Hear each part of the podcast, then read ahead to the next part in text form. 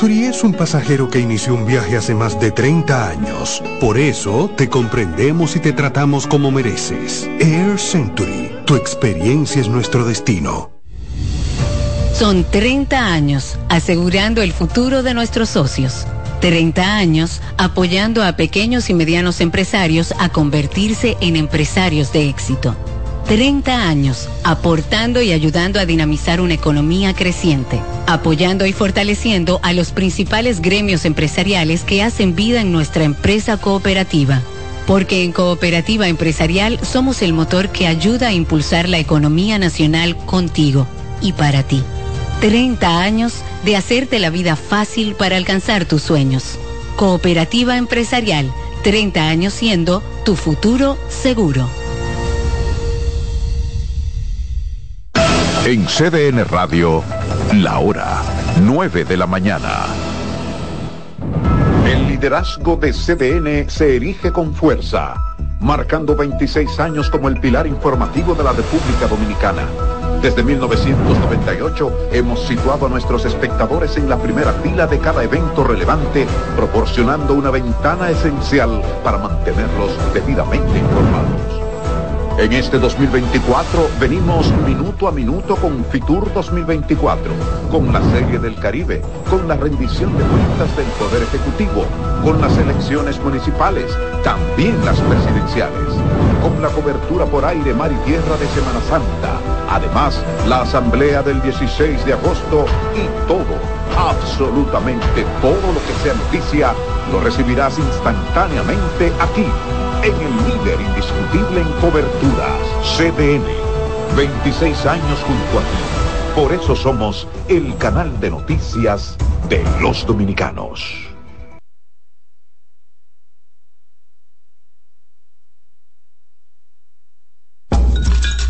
Un ama de casa, una periodista, un reportero y un productor comparten la mesa para servirnos todas las informaciones y el entretenimiento que caben en el plato del día. De lunes a viernes a las 12 del mediodía, estamos seguros que vamos a dejarte sin vida, información y buenas conversaciones. Buen provecho.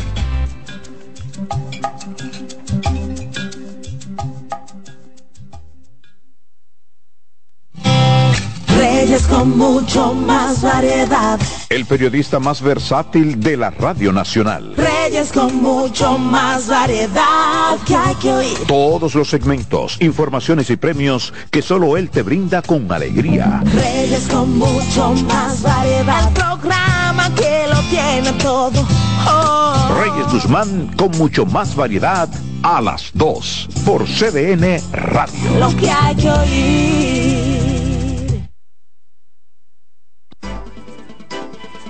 Consultando con Ana Simó por CDN.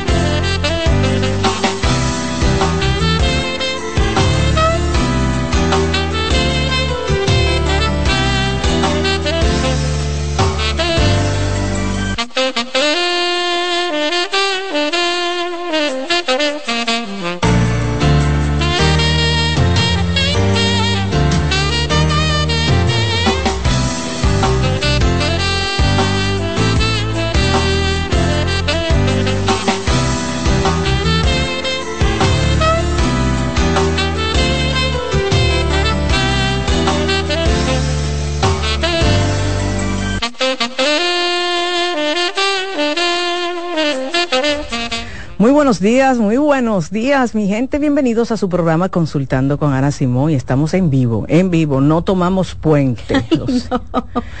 Ay, no. Mi hija sí, le dieron puente en el colegio, Juan Nota, se fue con Chembita hoy en la mañana, pero no, estamos aquí en vivo con un programazo. Claro, claro que sí. Hemos preparado un muy buen programa este lunes, uno de los favoritos de la gente porque el tema libre se ha convertido en una medicina para la gente. Sí, la gente le gusta, qué bueno. sí. Y eso es bueno porque también la gente puede llamar y hacer su pregunta. Recuerden que nosotros nunca preguntamos nombre ni de dónde usted llama, nada, para que usted quede en el anonimato. Y esa es la idea, eso va a ser en la segunda hora. Así es. Y en la primera hora vamos a hablar, doctora, de autoestima en el trabajo. ¿Es necesario, doctora, tener una sana autoestima en el trabajo? Bueno, ya veremos. Es un tema súper importante. Antes, doctora, de pasar al tema del día de hoy, yo quiero preguntarle, porque ha sido muy manoseado, minucioso, el tema que sucedió lamentablemente con la chica que encontraron en una alcantarilla que fue estrangulada y violada. Oh, eh, presuntamente por compañeros de trabajo, todavía no se sabe, no oficialmente no han lanzado la eh, una familia llena de dolor, doctora, así una mamá destrozada. Así es, Rocío, cuando nos arrebatan y así mismo te puedo mencionar el caso de la de la señora que dejó a su hija en a su hija de cinco meses en el cuido y cuando fue a buscarla estaba muerta. Realmente uno nunca uno nunca está listo para ver morir a un ser querido y menos una madre ver morir a un hijo.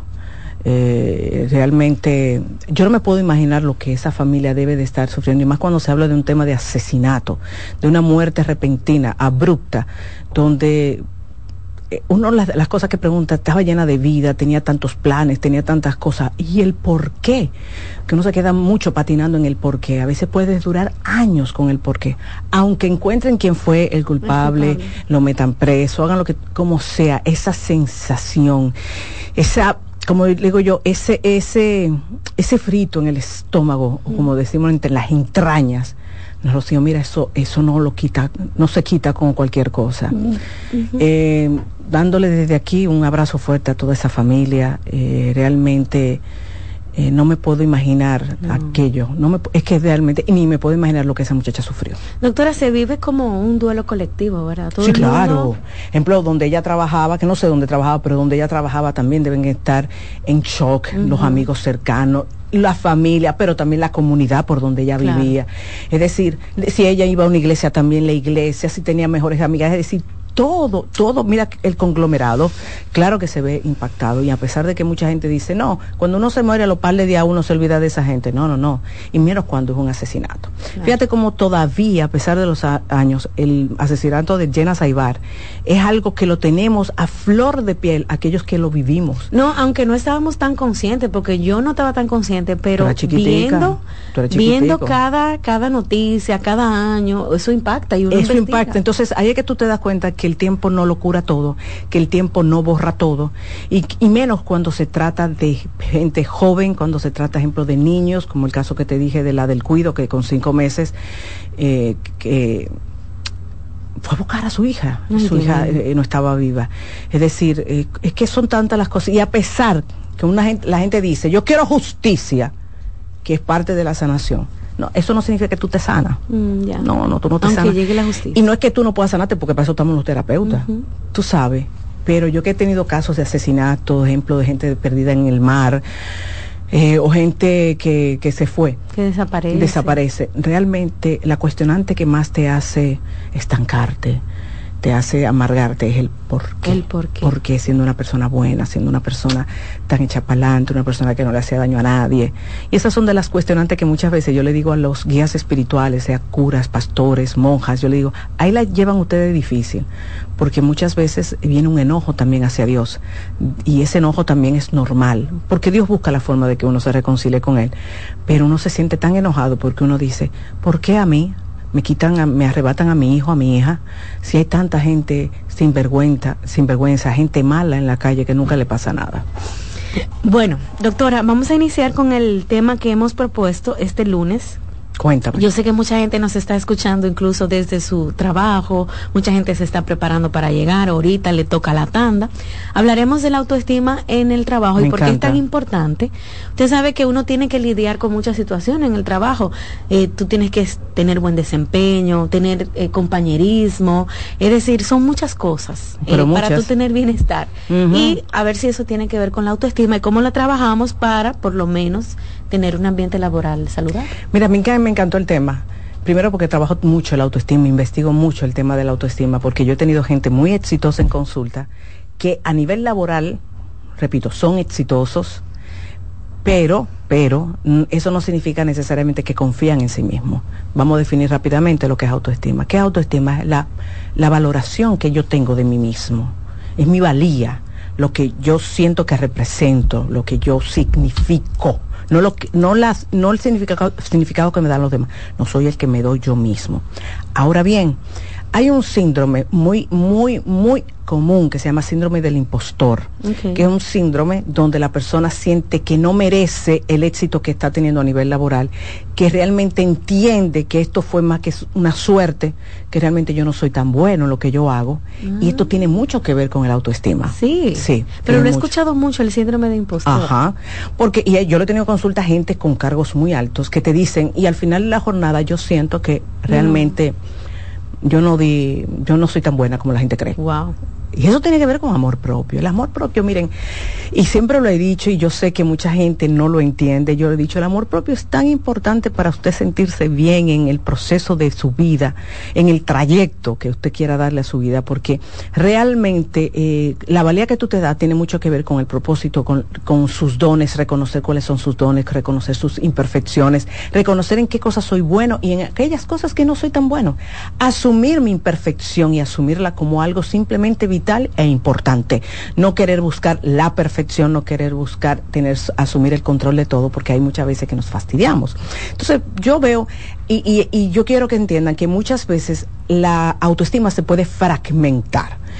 Y ustedes dirán, ¿cómo así fragmentada? Bueno, una persona que pueda, que comience a trabajarse su autoestima puede verlo reflejado a nivel laboral, pero a nivel quizá emocional de pareja no lo vea reflejado.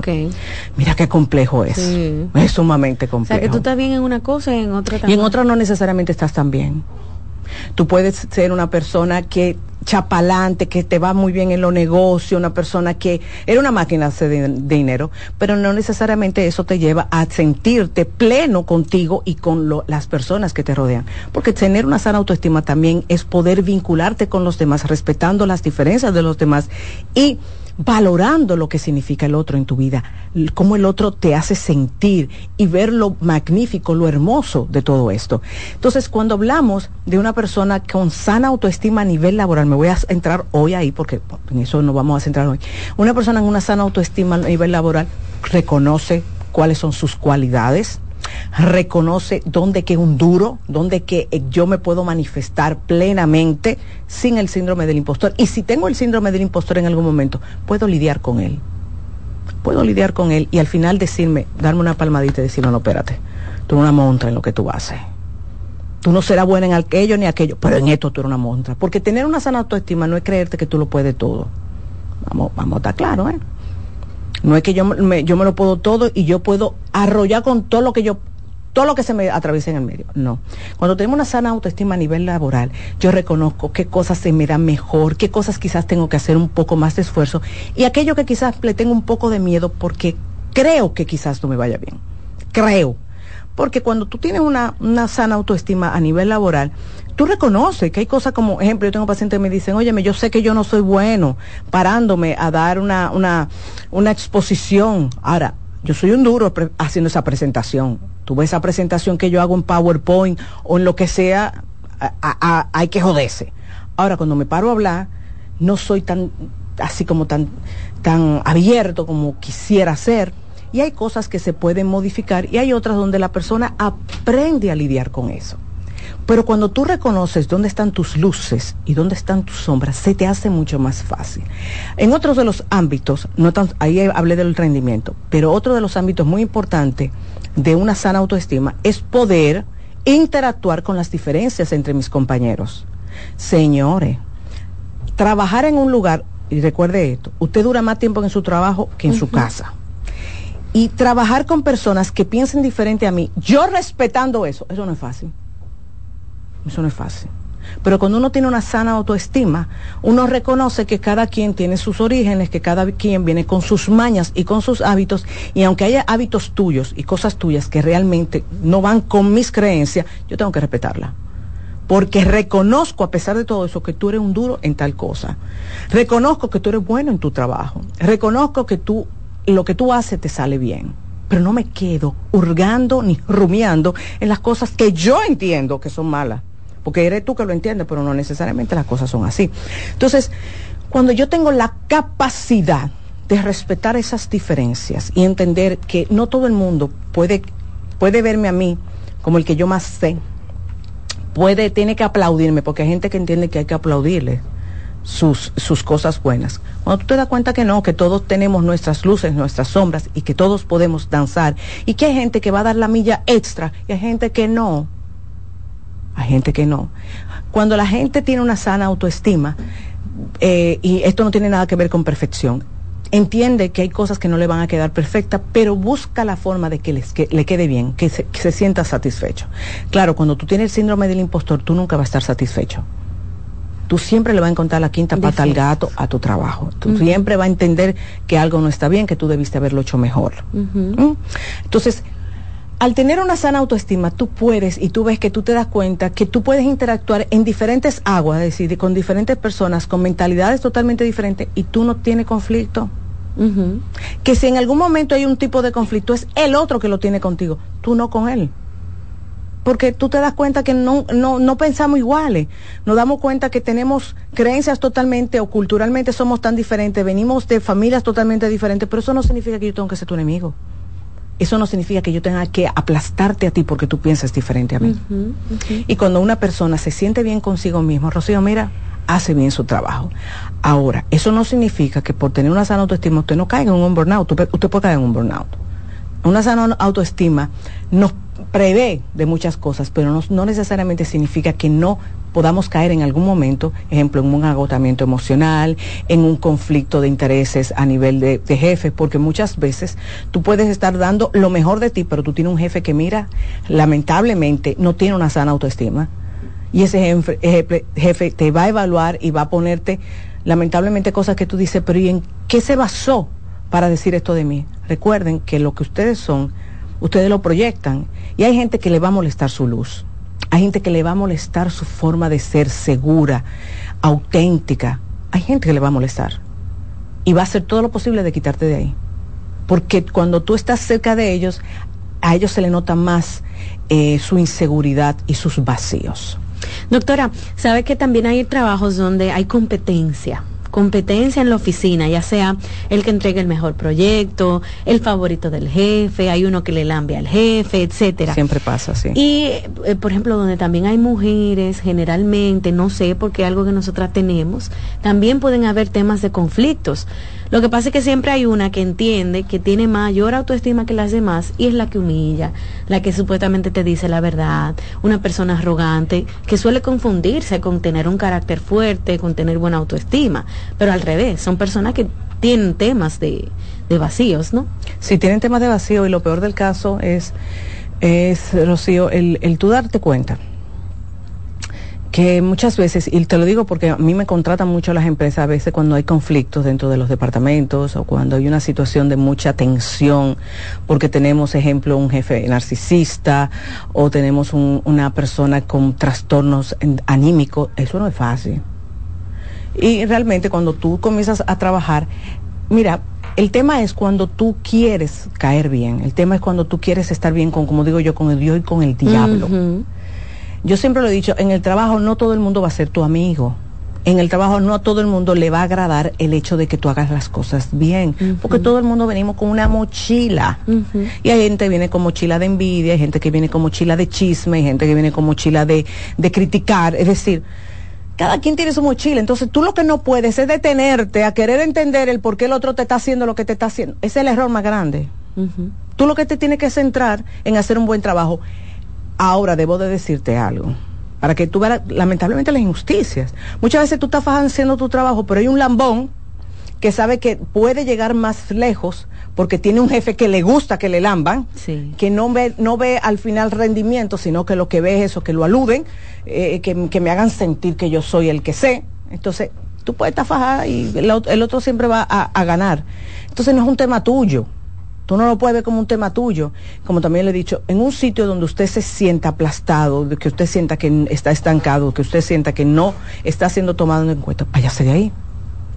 Tiene que irse. Porque mucha gente no se va por miedo. No porque no consigan, es por miedo. Porque es más fácil decir, no, que lo trabajo tan difícil, pero salí de buscarlo. Saliste a buscarlo.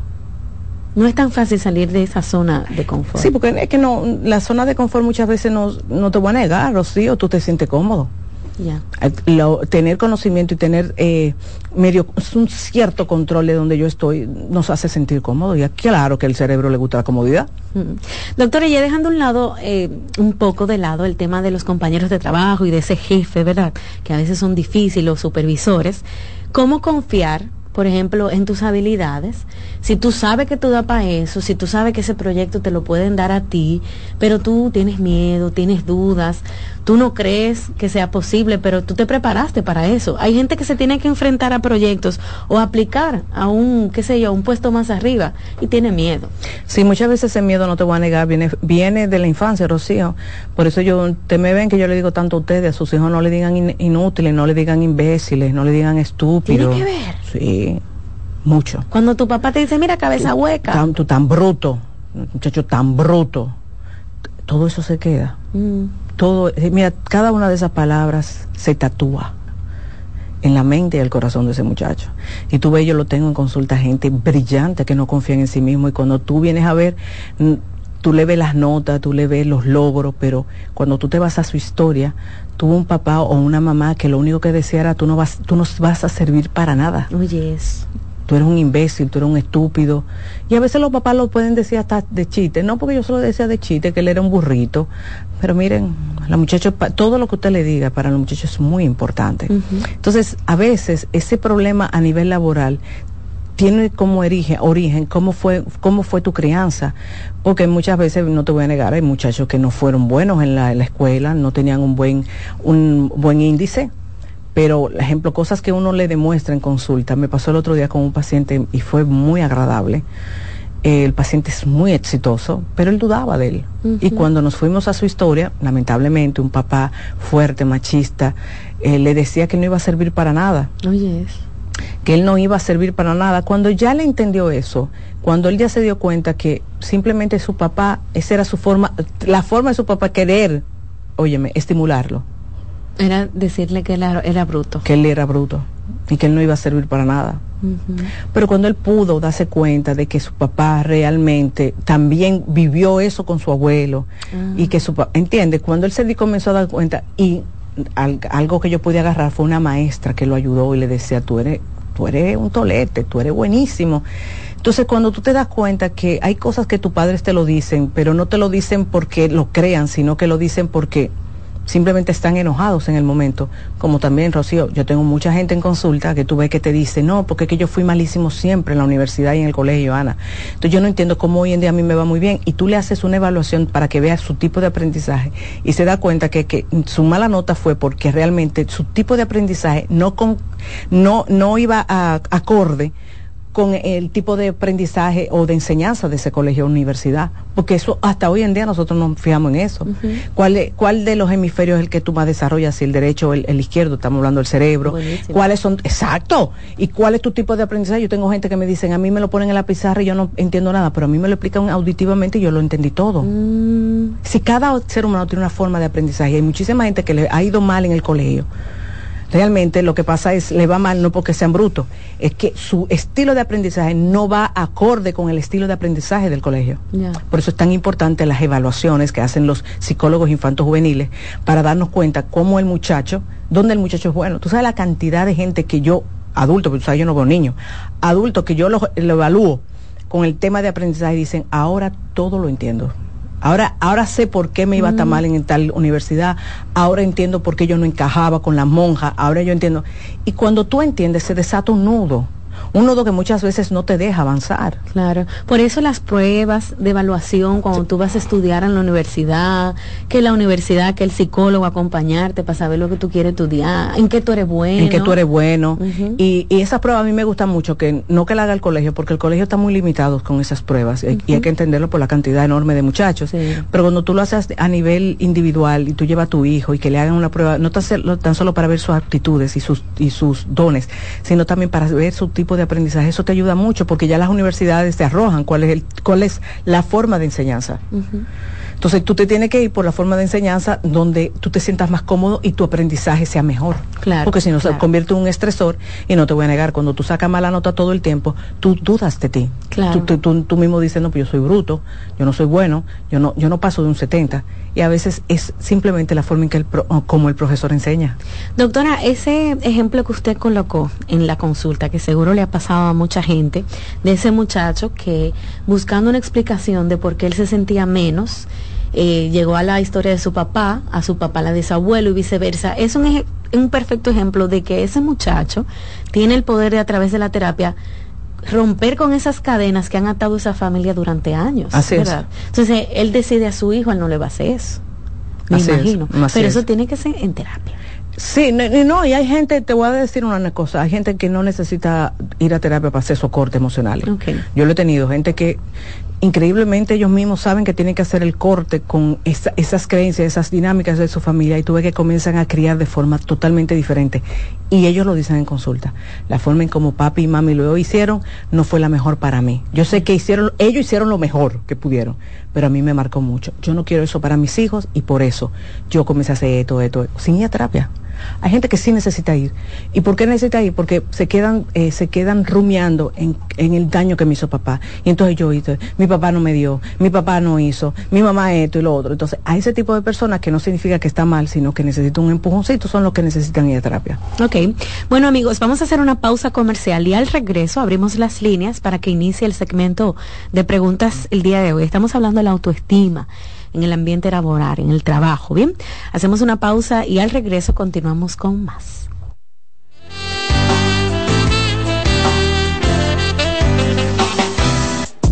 Estás escuchando Consultando con Ana Simón. Estás en sintonía con CDN Radio. 92.5 FM para el Gran Santo Domingo, zona sur y este y 89.9 FM para Punta Cana. Para Santiago y toda la zona norte en la 89.7 FM. CDN Radio. La información a tu alcance. La salud mental es un estado mental caracterizado por el bienestar emocional, un buen ajuste del comportamiento, la libertad relativa de la ansiedad y la capacidad de establecer relaciones constructivas y hacer frente a las demandas y tensiones ordinarias de la vida. Hola, soy Heidi Camilo Hilario del Centro Vida y Familia Ana Simón. En esta ocasión te quiero hablar acerca de viviendo con terceros.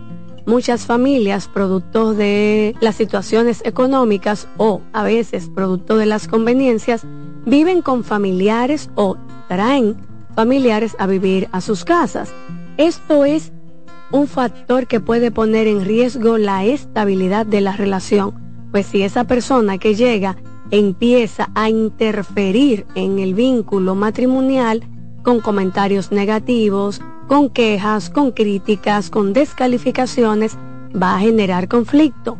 La diada, es decir, la relación es de dos, nadie más puede intervenir. Que viva alguien en tu casa no significa que sea parte de tu relación de pareja. Polish abre nueva sucursal en San Isidro. Sí, su puerta rosada está abierta para ti en Plaza Fama Autopista San Isidro. Más información 809-544-1244. Síguenos, Polish RD. Señales de alerta de la depresión en niños y adolescentes. Detectar la depresión en niños y adolescentes puede ser más complicado que en adultos, ya que los síntomas pueden manifestarse de manera diferente. Algunas señales de alerta que podrían indicar la presencia de depresión en niños y adolescentes incluyen cambios en el estado de ánimo. Puede mostrar tristeza extrema, irritabilidad, apatía o una disminución significativa en el interés por actividades que solían disfrutar. Cambios en el patrón de sueño, cambios en el apetito y como resultado, cambios en el peso corporal. Muestran una disminución general de la energía y la motivación. Presentan dificultades en la concentración de tareas escolares o actividades diarias. También expresan pensamientos negativos acerca de sí mismos y sentir que no son lo suficientemente buenos. Aislamiento social, quejarse de dolores de cabeza, dolores de estómago u otros síntomas. Cambios en el rendimiento escolar, manifestar conductas autodestructivas, como cortarse, hablar de suicidio o hacer intentos de suicidio. Si observas varios de estos síntomas persistentes en un niño o adolescente, es esencial buscar ayuda de un profesional de la salud mental para una evaluación adecuada y un diagnóstico preciso. La detección temprana y el tratamiento de la depresión en niños y adolescentes son fundamentales para ayudarles.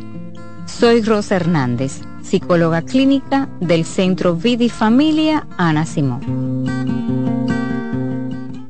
Molino del Sol 30 años produciendo los mejores productos de panificación para crear tus desayunos, almuerzos y cenas ricos y nutritivos, así como la mayor variedad de snack y galletas para compartir con tus amigos y familia. Síguenos en arroba molino del sol rd. Cansado, loco por salir de la rutina para vivir una experiencia inolvidable y aún no decides a dónde escaparte, Atlantic Tours te ofrece las mejores ofertas en resorts y excursiones en los principales destinos de República Dominicana. Contáctanos al 809-964-9714 para crear momentos inolvidables junto a nosotros. Encuéntranos en línea como atlantictoursrd.com o en nuestras redes sociales arroba y exploremos juntos las maravillas de nuestra bella isla. Atlantic Tours, Experience and Enjoy. ¿Te perdiste algún programa? Todo nuestro contenido está disponible en mi canal en YouTube. Ana Simón.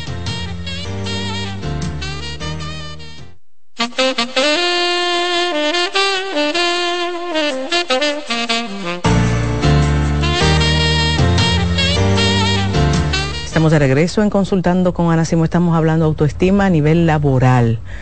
¿Usted se siente identificado? ¿Tiene alguna duda? Este es su momento para conversar con nosotras. Doctora, antes de, pasar, quiero saludar a una amiga mía que está con todo su equipo de trabajo escuchando el programa, Isaura, mi querida Isaura Romero está escuchando con toda la oficina el programa, bueno, les conviene muchísimo, seguro que sí a todas las oficinas, ¿verdad? Escuchar temas como este. Claro. Doctora, hay una pregunta bien interesante, qué bueno que esa chica la escribió, porque hay algo que se da en los trabajos, es el bullying.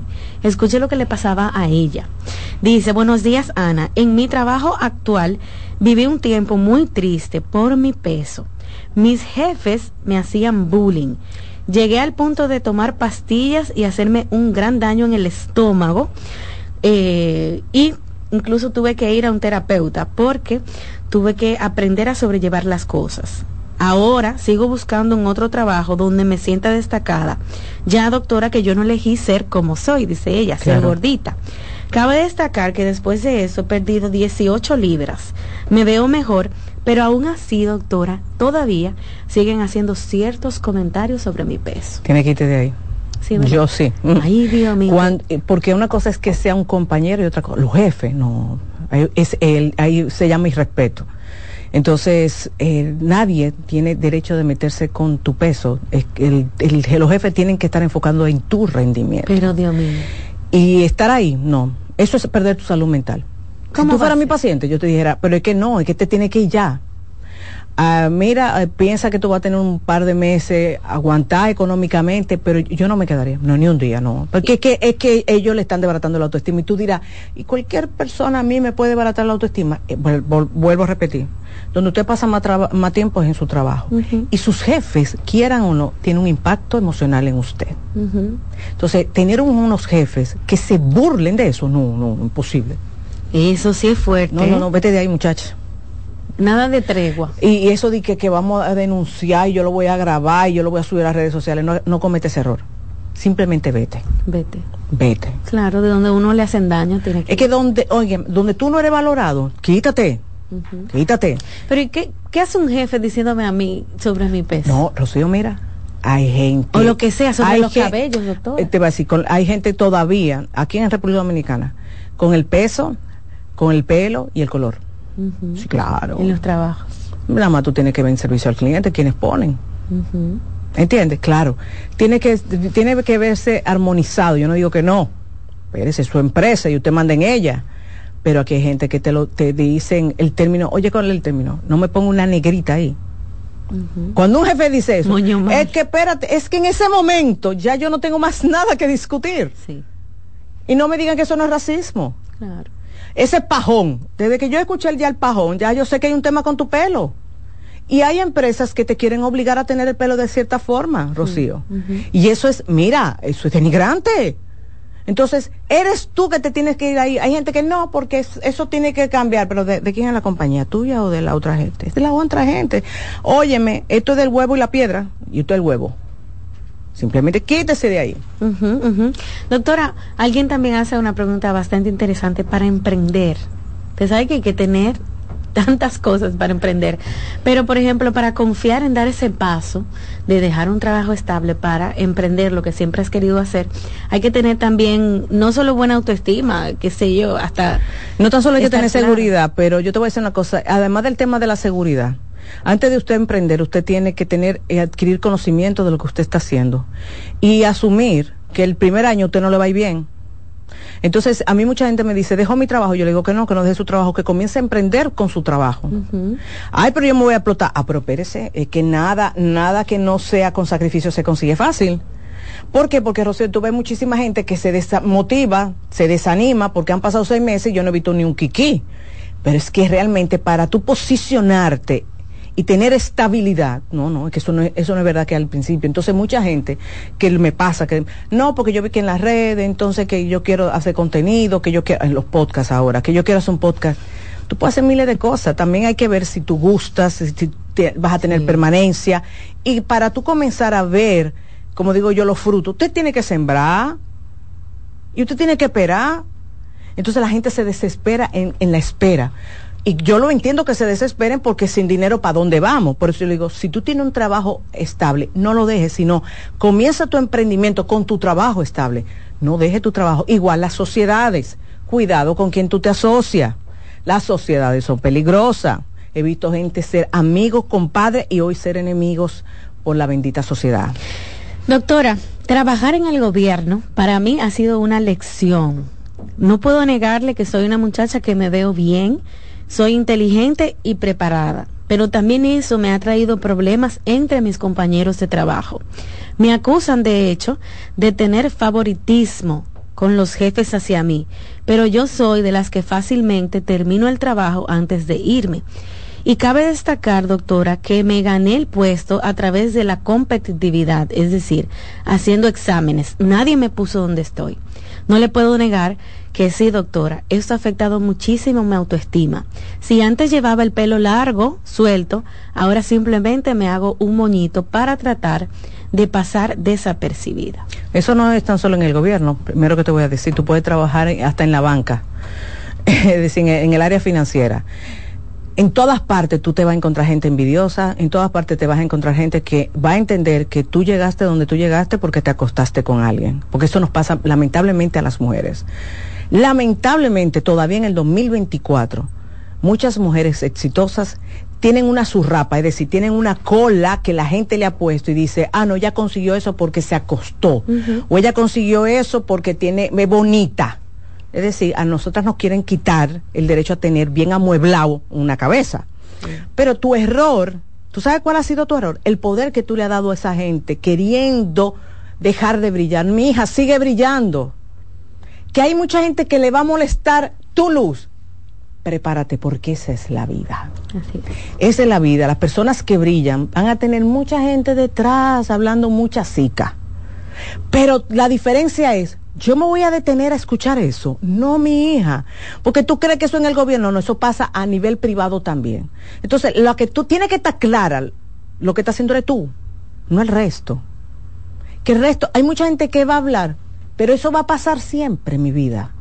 Entonces, suéltate tu pelo y sé espectacular. Que le moleste a mucha gente tu brillo, pero sigue adelante. ¿De acuerdo? 809-683-8790. También pueden marcar 809-683-8791. Esos son los números de nuestro programa. Ahí puede llamar y hablar con la doctora Ana Simó. Vamos a abrir las líneas para que ustedes pues le comenten a la doctora si tienen alguna pregunta, si ha pasado por temas de autoestima en su trabajo, discriminación, etcétera. Puede llamarnos y contarnos su experiencia, que con esa llamada nosotros toditos, toditos aprendemos muchísimo. 809-683-8790 y 683-8791. Buen día. Sí, buenos días. Buen día. Doctora. Diga usted. Yo quiero, yo quiero hacer, yo quiero hacerle un comentario a usted. Mire, le voy a decir esto. Yo soy quizá uno de sus mayores admiradores que usted tiene en este país. Le digo esto para que no vaya, aunque yo sé que usted no se va a tomar personal el comentario, no la crítica. Yo no tengo calidad con que criticarlo a usted. Es un comentario. Mire, en estos días llamó una persona y discúlpeme que me salga del tema. Llamó una persona diciendo sobre una relación con un hombre. Eh, y ella decía que él le dejaba de hablar. A mí me llamó mucho la atención porque ella dijo, él es un hombre muy bueno y usted le dijo, mire que tengo varios días pensando en eso. Y si él es bueno, ¿por qué él te maltrata? Entonces yo dije, ven acá, pero la doctora le está diciendo a ella que porque él le deja de hablar es un maltrato. Doctora, pero eso lo hacen las mujeres a cada rato y yo nunca he oído a una persona, una doctora o, una, o una profesional diciendo a un hombre, pero tu mujer te maltrata. Bueno, yo no creo que nosotros estamos eh, eh sobrevictimizando y, y nos estamos poniendo a los hombres como que hay como que las mujeres tienen derecho a hacer y decir muchas cosas y hacer. Si es una mujer que te deja hablar al hombre, no, tú tienes que entenderla, tú tienes que darle su espacio. pero si el hombre que le deja de hablar a la mujer es un maltrato. Pero espérate, ¿tú me has escuchado a mí decir eso? esa diferencia. Pues yo no puedo hablar por otras psicólogas, yo voy a hablar por mí. Recuerdo muy, creo recordar muy bien esa, esa llamada de esa persona. Una cosa es que tú te pongas guapito un día y tú tomes distancia de tu pareja y otra cosa es que tú castigues a tu pareja con el silencio. Castigar con el silencio, que es ignorar, es un tipo de maltrato. Sea hombre o sea mujer. Ahora yo no tengo la culpa que haya sido una mujer que haya llamado. Pero si hubiera sido un hombre que me hubiera llamado, también hubiera respondido igual. Porque en eso yo me he caracterizado. Pero por mi experiencia terapéutica sí te puedo decir, cuando alguien me dice, no, mi pareja puede durar semanas o meses sin hablarme, no, mira, no me hables de que, que, que es un estilo, no, eso es una forma lamentablemente de agredir. Porque te estoy diciendo que no me interesa hablar contigo, sea hombre o sea mujer. Gracias. Ahora, gracias por el comentario. Pero yo no puedo hablar por otras psicólogas ni por otros psicólogos. Yo puedo hablar por mí como psicóloga y por los de mi centro, que manejamos, gracias a Dios, las mismas dinámicas. Pero realmente no es cierto que yo empodero a la mujer de que aplaste un hombre. Imposible, nunca he hecho eso. Al contrario, he sido una defensora de los hombres siempre a cabalidad. Ahora, cuando hacen lo mal hecho, también tengo que decirlo. Claro, doctora, fue una mujer que llamó. Exacto. Tú que escuchas tanto el programa, ¿verdad? Si hubiera sido un hombre que llama, le digo lo mismo. Doctor, ¿usted sabe cuántas mujeres van muertas a manos de su pareja en nuestro país desde el primero de enero aquí? ¿Cuántas van? Trece mujeres. ¿Mm? Mucho. Bueno, vamos a hacer una pausa y al regreso continuamos con más.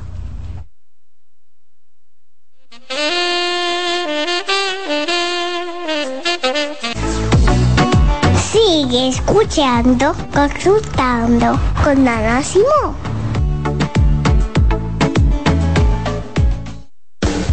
Estás en sintonía con CDN Radio.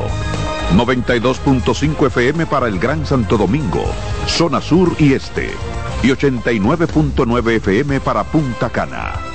Para Santiago y toda la zona norte en la 89.7 FM. CDN Radio. La información a tu alcance. Envía tus preguntas a través del WhatsApp del programa 829-551-2525. Hoy quiero hablar entre psicólogos. Hola, soy Loren Isa, directora de la sede Infanto Juvenil del Centro Vida y Familia Ana Simó.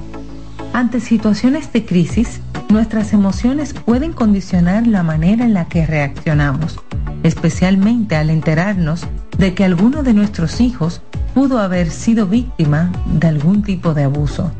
Por ello, aquí te dejo algunos tips sobre cómo reaccionar ante eventos como este. Ante sospechas de algún tipo de abuso, lo primero es brindar a la víctima un espacio de confianza y seguridad donde pueda hablar sobre lo que pasó. No poner en duda lo que nos cuente, tratar de no juzgarle, culpabilizarle con frases como ¿estás seguro? No me mientas. ¿Por qué no me lo dijiste antes? Evitar forzar que nos cuente, más bien hacerle saber que buscamos protegerle y ayudarle, motivándole a que nos hable de lo sucedido y de lo que necesita. En caso de hacerle preguntas sobre el suceso, emplear aquellas preguntas abiertas como ¿desde cuándo? ¿Qué te hacía? ¿Cuándo sucedía? Tomando en cuenta la edad del niño para no abordarle con términos que no conozcan. Tranquilizar a la víctima asegurarse de que comprenda que hablar fue lo mejor que hizo y de que a partir de ese momento buscarán la manera de protegerle. Recuerde expresarle afecto en todo momento, decirle que no fue su culpa, acudir a las autoridades judiciales competentes, fiscalía, policía, línea vida, mantener la comunicación y escucha activa con la víctima en todo momento, tener paciencia, fomentar una educación sexual adecuada, responder a sus dudas y buscar ayuda psicológica.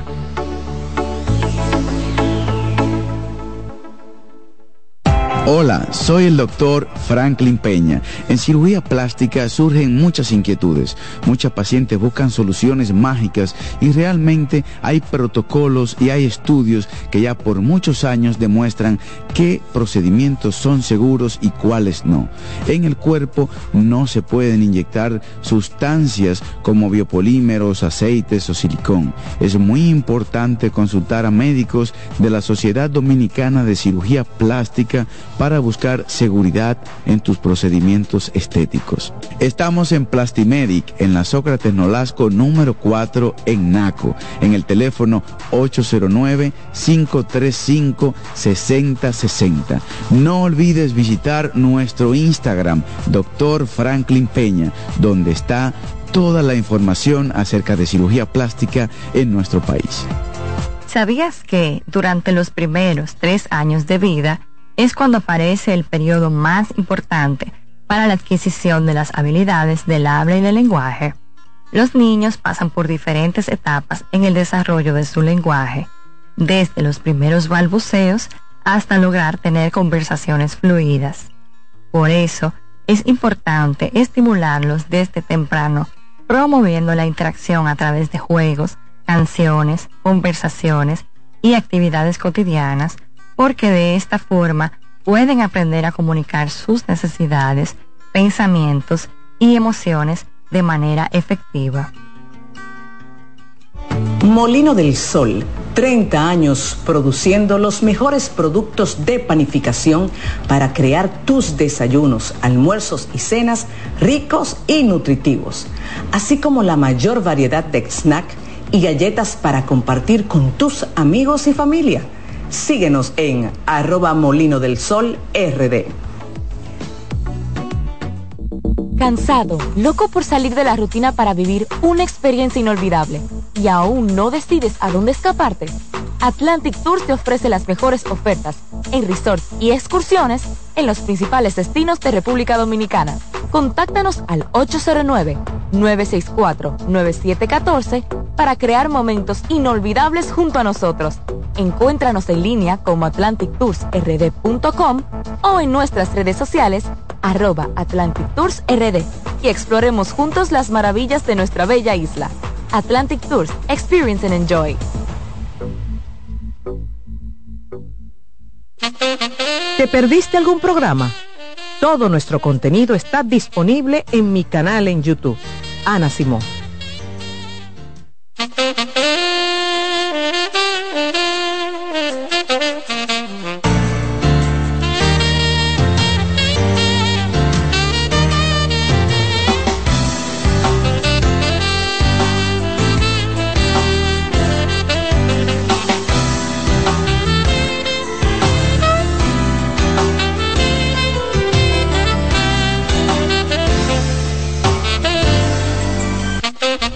Estamos de regreso en Consultando con Ana Simón. Recordarle que en el Centro Vida y Familia contamos con terapia a bajo costo en horario de la mañana. Para usted que tiene un presupuesto más limitado, que ese no sea el problema de buscar ayuda. Terapia individual, terapia de pareja, terapia familiar, terapia para su niño pequeño, su preadolescente, su adolescente, adulto mayor. Todo esto lo tenemos en el centro. 809-566-0948. También nuestro WhatsApp de servicio al cliente 829-622-0948.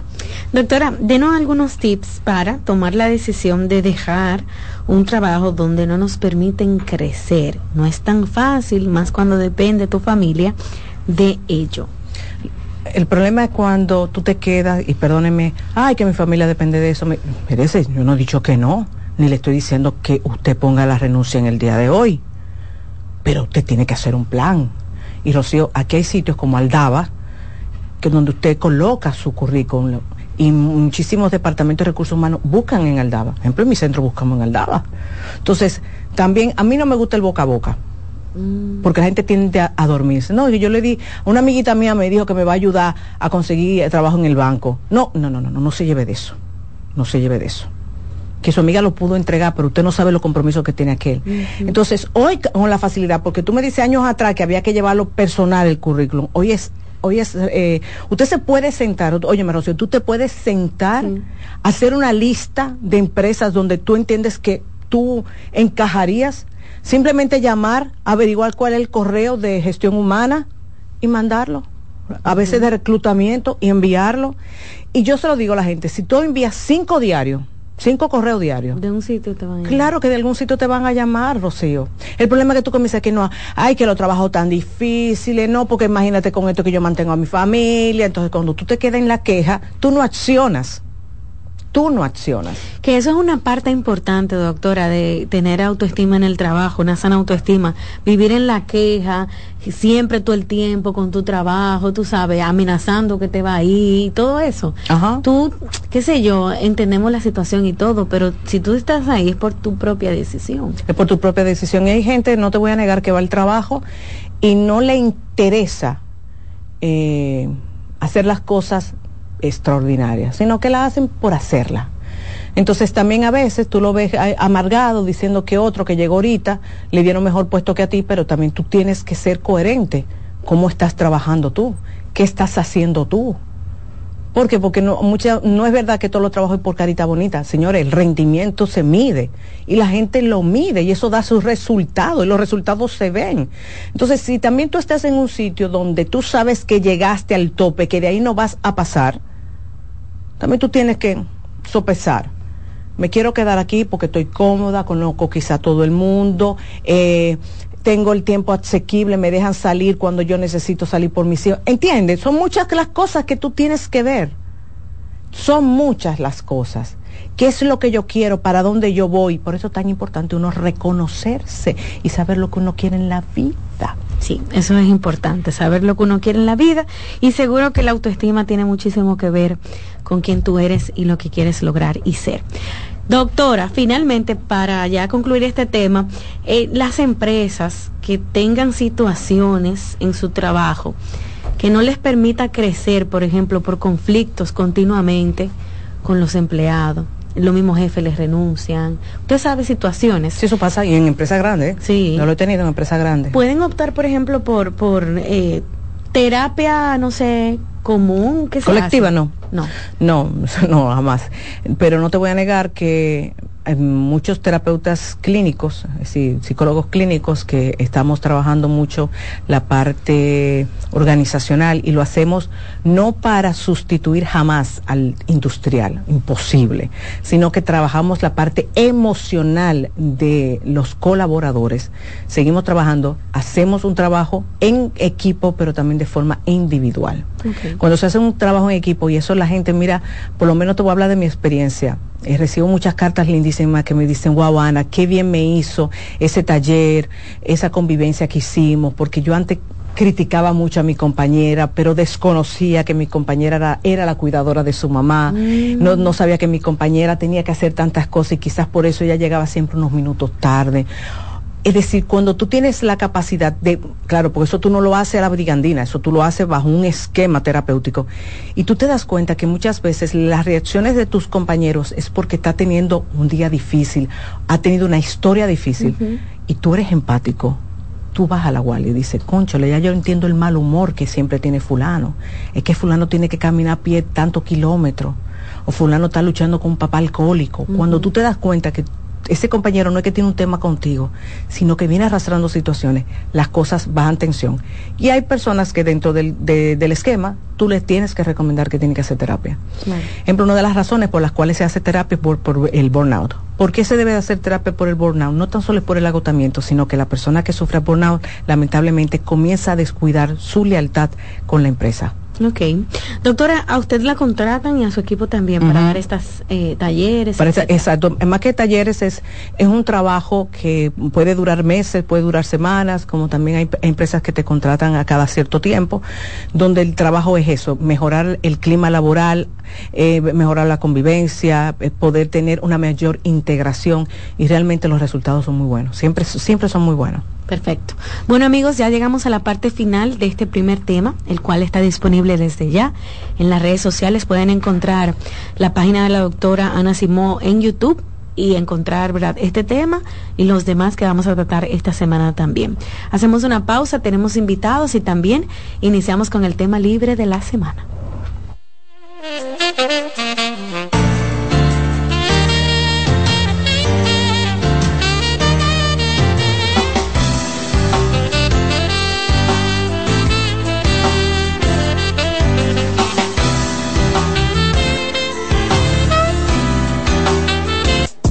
Estás escuchando Consultando con Ana Simón. Escuchas CDN Radio, 92.5 Santo Domingo Sur y Este, 89.9 Punta Cana y 89.7 toda la región norte. En CDN Radio, un breve informativo. En el Congreso Nacional se han remozado distintas áreas para recibir al presidente de la República, Luis Abinader, quien el próximo 27 de febrero rendirá cuentas a la nación de sus cuatro años de gobierno y dirigirá un mensaje al país desde el Salón de la Asamblea Nacional. En otro orden, el primer ministro de Haití, Ariel Henry, viajará la próxima semana a Nairobi, Kenia, para ultimar los detalles del despliegue de la misión multinacional de apoyo a la seguridad autorizada por la ONU. Amplíe esta y otras noticias en nuestra página web www.cdn.com.do. CDN Radio, información a tu alcance.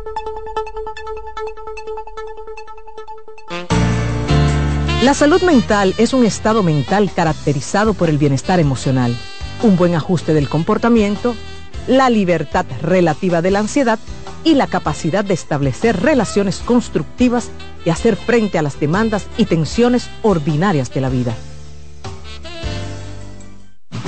Celebremos la independencia por todo lo alto con las super ofertas de LIR Comercial.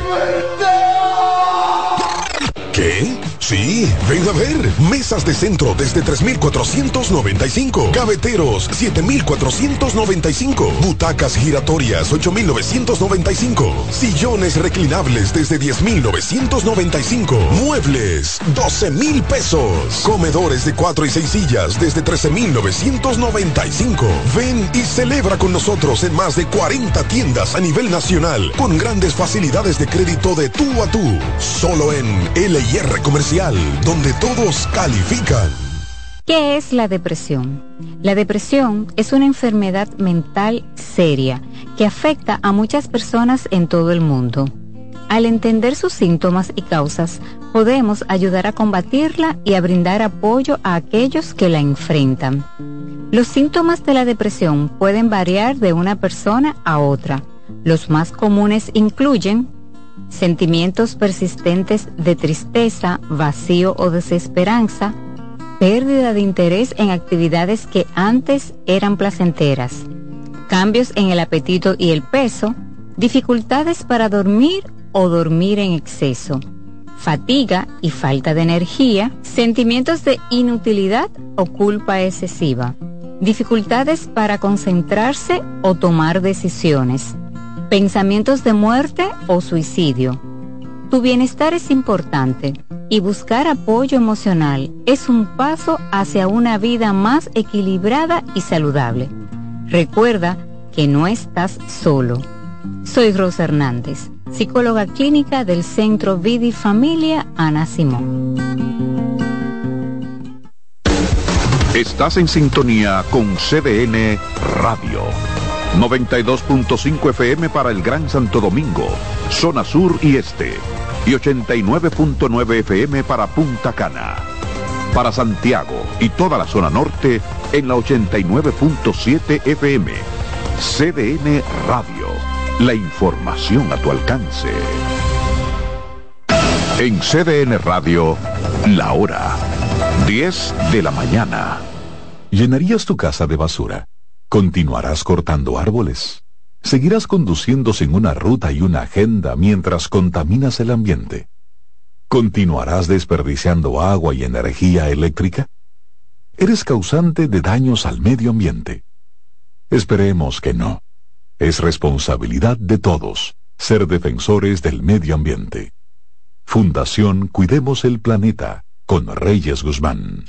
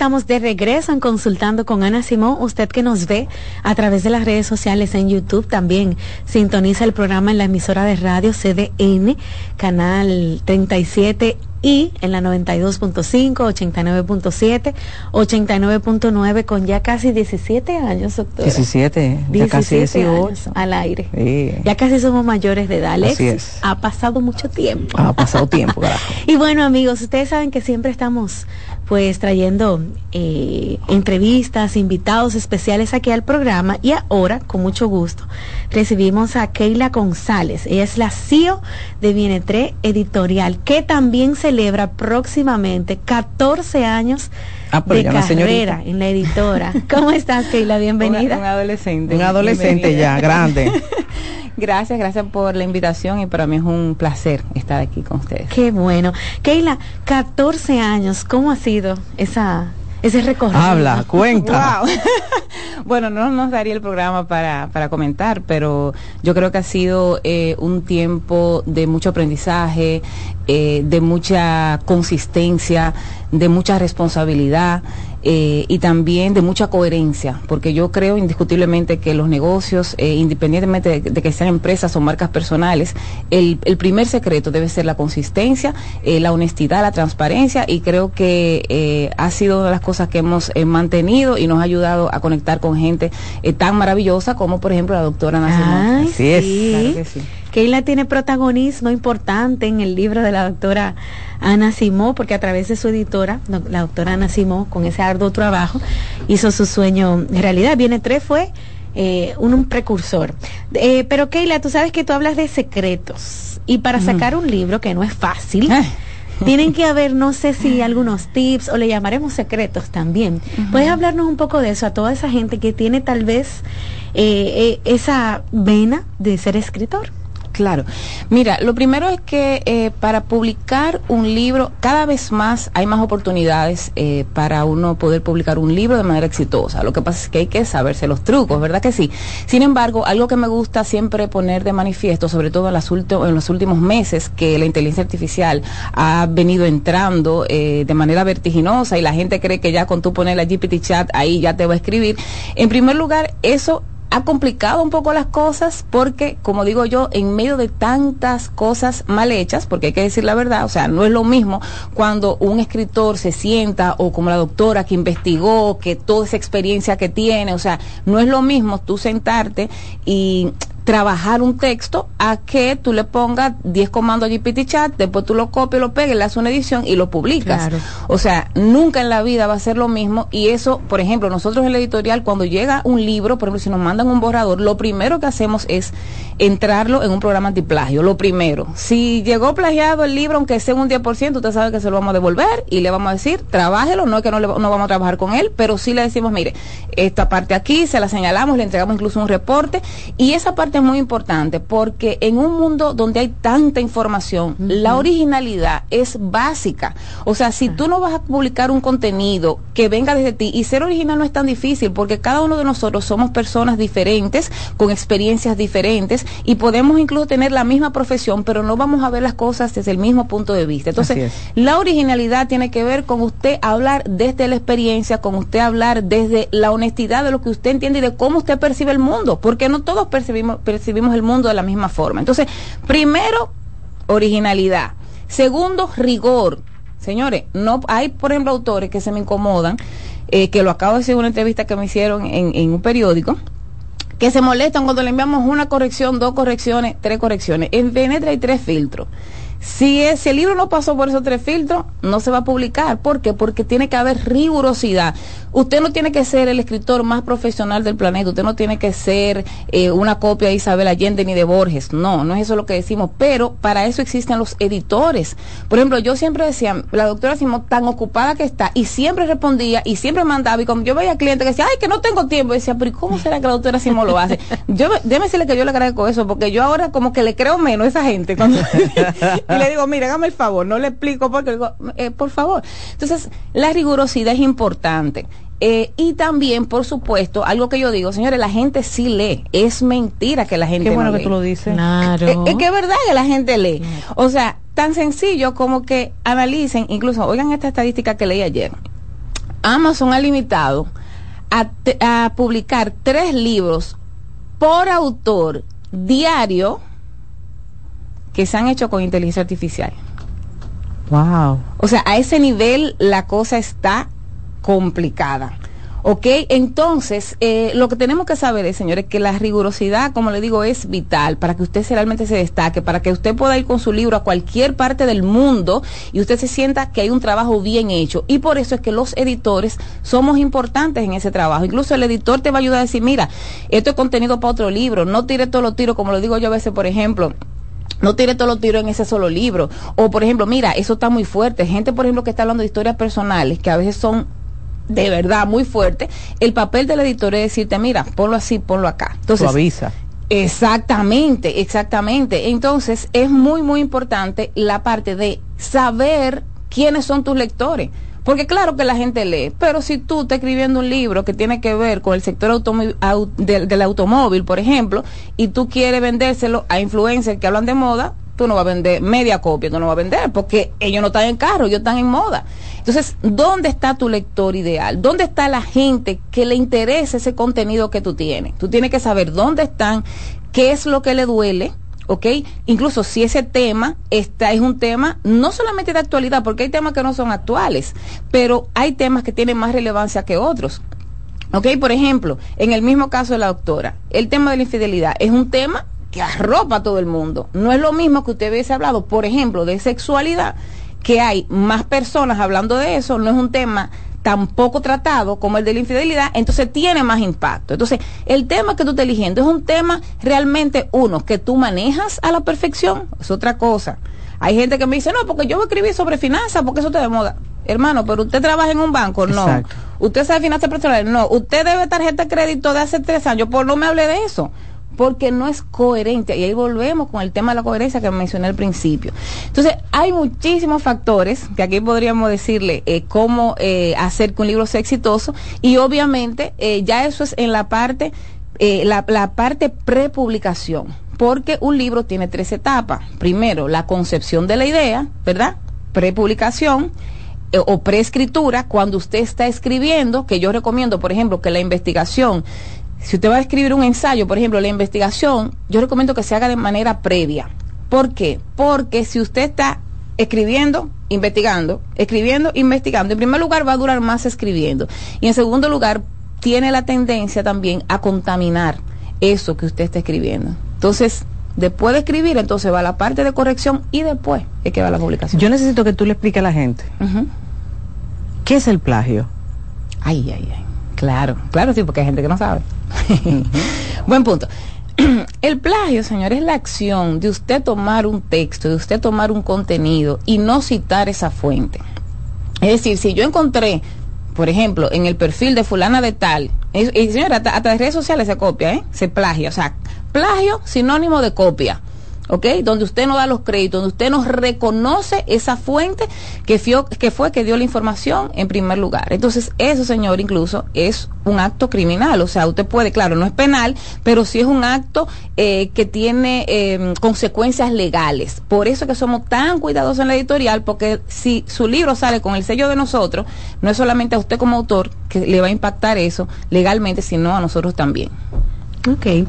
Keila, ¿cómo la gente puede, por ejemplo, aprovechar todos esos consejos que, que tiene contigo? Si quiere escribir un libro, si lo está escribiendo, quiere acercarse al editorial para que tú, ampliamente, porque aquí tenemos el tiempo muy corto, le expliques ese proceso. Claro, claro que sí. Bueno, en primer lugar, bueno, pues yo eh, doy mentoría para autores. Eh, he hecho esto, bueno, yo escribo desde que tengo ocho años, o sea, toda la vida, y pienso morir haciendo esto. Así que tanto yo como también tengo personal mi equipo capacitado que puede ofrecerle mentoría, asesoría desde el momento cero, o desde que usted tiene la idea, evaluamos incluso esa idea hasta el final. Entonces podrían ir a nuestras redes sociales, Vive Bienetre, o también a la página web bienetremedia.com. Puede ver también con las otras personas que hemos trabajado, hemos publicado el, libro de Paloma de la Cruz, de César Villanueva, de muchísima gente eh, que ha confiado en nosotros y nosotros estaremos felices de también hacer que usted salga al mercado con un libro con rigor, con calidad y que deje un legado que valga la pena. Qué bueno.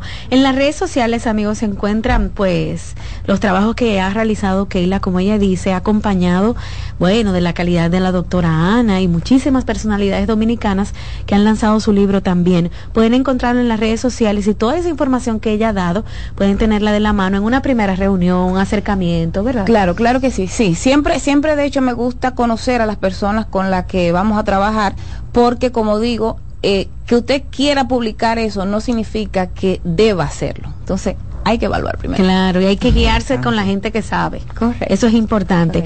Amigos, pueden encontrar la editorial bien, bien etre, así mismo. Lo van a escribir así, vive bien entre en las redes sociales. Vive bien ETRE en las redes sociales. De hecho, nosotros ya colocamos la información en nuestras redes para que tengan a la mano pues la editorial y toda la información que Keila nos ha dado el día de hoy. ¿Algo más, Keila? No, señores, que se le une con nosotros el 14 aniversario. Yo lo dije hoy y digo, Dios mío, pero se dice muy rápido, pero ha sido difícil. Ha sido difícil, pero muy gratificante. Muchas felicidades. Gracias, Keila. Gracias a ustedes. Nosotros hacemos una pausa, amigos, y al regreso continuamos con el contenido del día de hoy. Sigue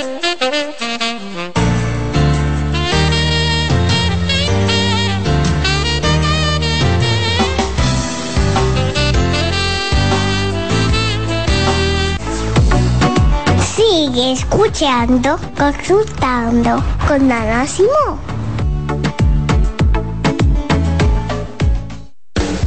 Estás en sintonía con CDN Radio. 92.5 FM para el Gran Santo Domingo, zona sur y este. Y 89.9 FM para Punta Cana. Para Santiago y toda la zona norte en la 89.7 FM. CDN Radio. La información a tu alcance. En CDN 92.5, cápsulas de filósofos y locos. El sentido del dinero es satisfacer necesidades. Pero muchas veces ocurre que confundimos simples requerimientos con reales necesidades. Eso nos lleva a comprar y comprar, incluyendo bienes y servicios que no necesitamos. Piensa en tu esfuerzo, no lo malgastes en lo que no necesitas. Para saber más, arroba de filósofos en Twitter, de filósofos y locos en Facebook por 92.5 y 89.7. ¿Qué es la fuerza de voluntad? Los psicólogos consideran que se trata de una fuerza interior que te capacita para creer lo suficientemente en ti, tanto como para no detenerte hasta conseguir lo que deseas o convertirte en lo que siempre has soñado. La fuerza de voluntad es la capacidad que tienes para conquistar tus metas, vencer obstáculos o superar problemas que se te irán presentando a lo largo de tu vida sin perder la convicción de que todo es posible.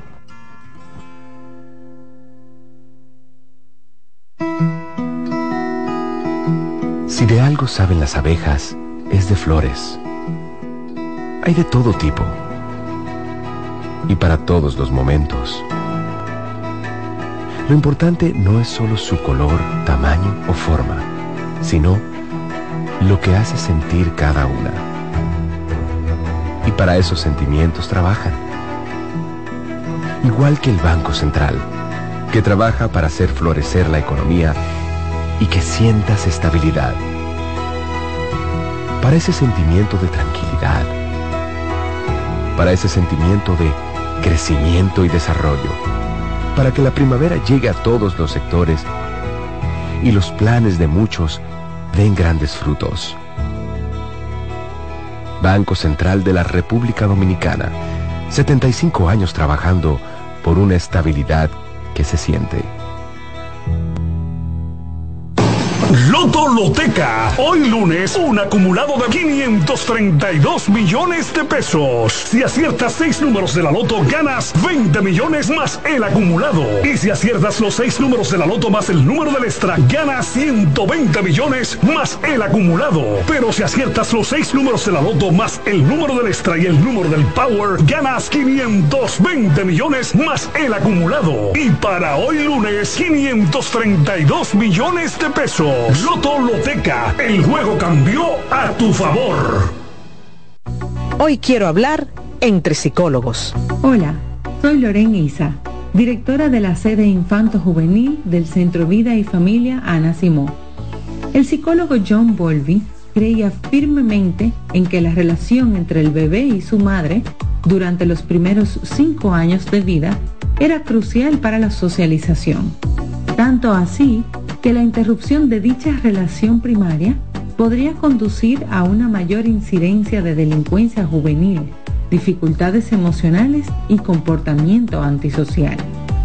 Para probar su hipótesis, estudió a 44 delincuentes adolescentes en una clínica de orientación infantil, estudio con el cual concluyó que la separación materna en la vida temprana del niño puede causar daño emocional permanente y consecuencias a largo plazo como delincuencia, inteligencia reducida, aumento de la agresión, depresión, psicopatía por carencia afectiva, caracterizada como la incapacidad de mostrar afecto o preocupación por los demás.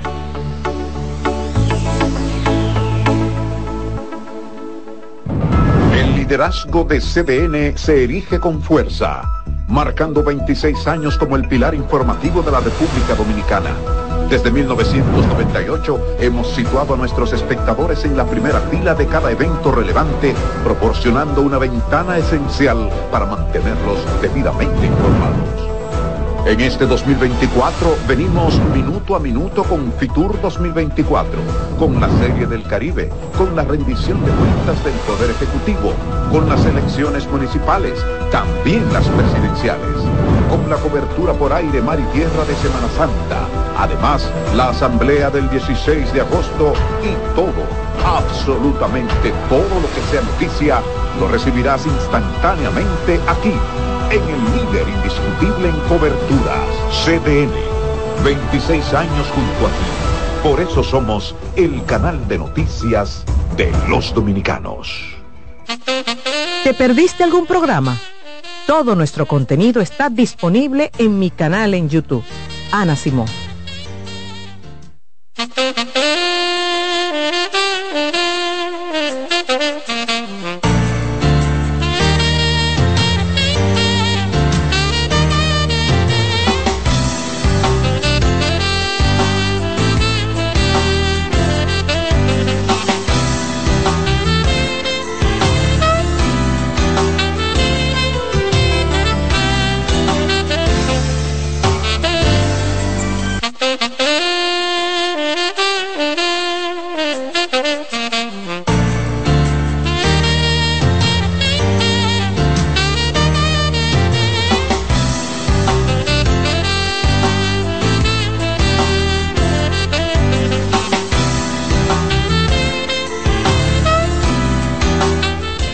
Regreso en Consultando con Ana Simó y como les anunciamos al inicio del programa, esta hora va a ser tema libre. Tema libre significa que usted va a llamar, usted va a escribir señales de humo, como usted se sienta cómodo, y me va a hablar de su problemática, si tiene alguna situación con su hijo, en su familia, con usted mismo, en su relación de pareja. Aquí estoy. Esta próxima hora, bueno, media hora va a ser para contestar sus preguntitas. Me dijiste que ya tienes. Uy, tengo muchas preguntas, amigos. Ustedes pueden aprovechar este momento, hablar con la doctora Ana, cualquier tema que tengan, pueden hacerlo llamando al 809-683-8790, 683-8791 y también me pueden enviar su pregunta, como hizo esta persona, a través del WhatsApp en el 829-551-2525. Lo único que tienen que ser pacientes porque son muchas preguntas, es decir, Diario recibimos cientos de preguntas. Dice, Ana, le cuento lo siguiente. Llevo tres años de relación con mi pareja y hasta el momento yo pensaba que todo era color de rosa. Un día me dijo que tenía que trabajar un domingo en la compañía y que pasaría hambre, porque ese día no trabajan en la cocina. Pues Ana, se me ocurrió llevarle comida al trabajo y sorpresa, la que me llevé el señor había solicitado una licencia por cinco días. Él salía de mi casa simulando que iba a trabajar muy normalito. La gerente del trabajo lo llamó delante de mí y le dijo, señor Luis, su esposa está aquí y vino a traer la comida. Él se quedó callado y cerró la llamada. Doctora, de eso hace ya 15 días y él no ha regresado a la casa, aunque usted no sabe cómo esto me afecta. Claro. Saber que me estaba engañando. Ya le interpuse el divorcio con un abogado, pero él no aparece. Qué pena. Qué pena que, haya ocurrido esto. me imagino que una de las razones por las que no ha regresado es por la vergüenza. Eh, créeme que es por la vergüenza. Lamento que te hayas enterado de esa forma. Eh, no soy quien para decirte que no pongas tu divorcio, porque no sé si esta es la primera vez que te hace esto, pero también tú tienes todo el derecho de seguir avanzando y más si él no te da la cara. Pero qué creativo, doctora. Pedí una licencia. Voy a trabajar cada mañana. Y fue que se fue seguro por un resort. Debe estar por ahí gozándolo. Seguro por un resort, ¿verdad? No, por resort no, porque el, en resort tendría que dormir y él va y duerme en su casa. No. Ah, sí, ¿verdad? Sí, acuérdate que él sale toda la mañanita con su mochila. ¿Qué será lo que está haciendo? Ah, no, yo no sé, yo no, no, no, me voy a poner creativa a pensarlo así, pero está haciendo cosas muy, muy ricas. La está pasando muy bien. Bueno, bueno, qué cosa. Vamos a seguir amigos. Pueden llamar al 809-683-8790, 683-8791. Buenos días. Huepa, tiene gripe. Hola. buen día, buen día, bendiciones. Adelante. ¿Cómo está, doctora? Yo estoy bien, ¿y tú? Muy bien, gracias. Cuéntame. Bueno, doctora, le voy a contar que estoy pasando por angustia por mi situación. Yo tengo mi matrimonio de hace un año. Hace un año y algo nos conocimos y al poco tiempo nos casamos. Eh, mi esposo no vive aquí en el país, vive en Estados Unidos.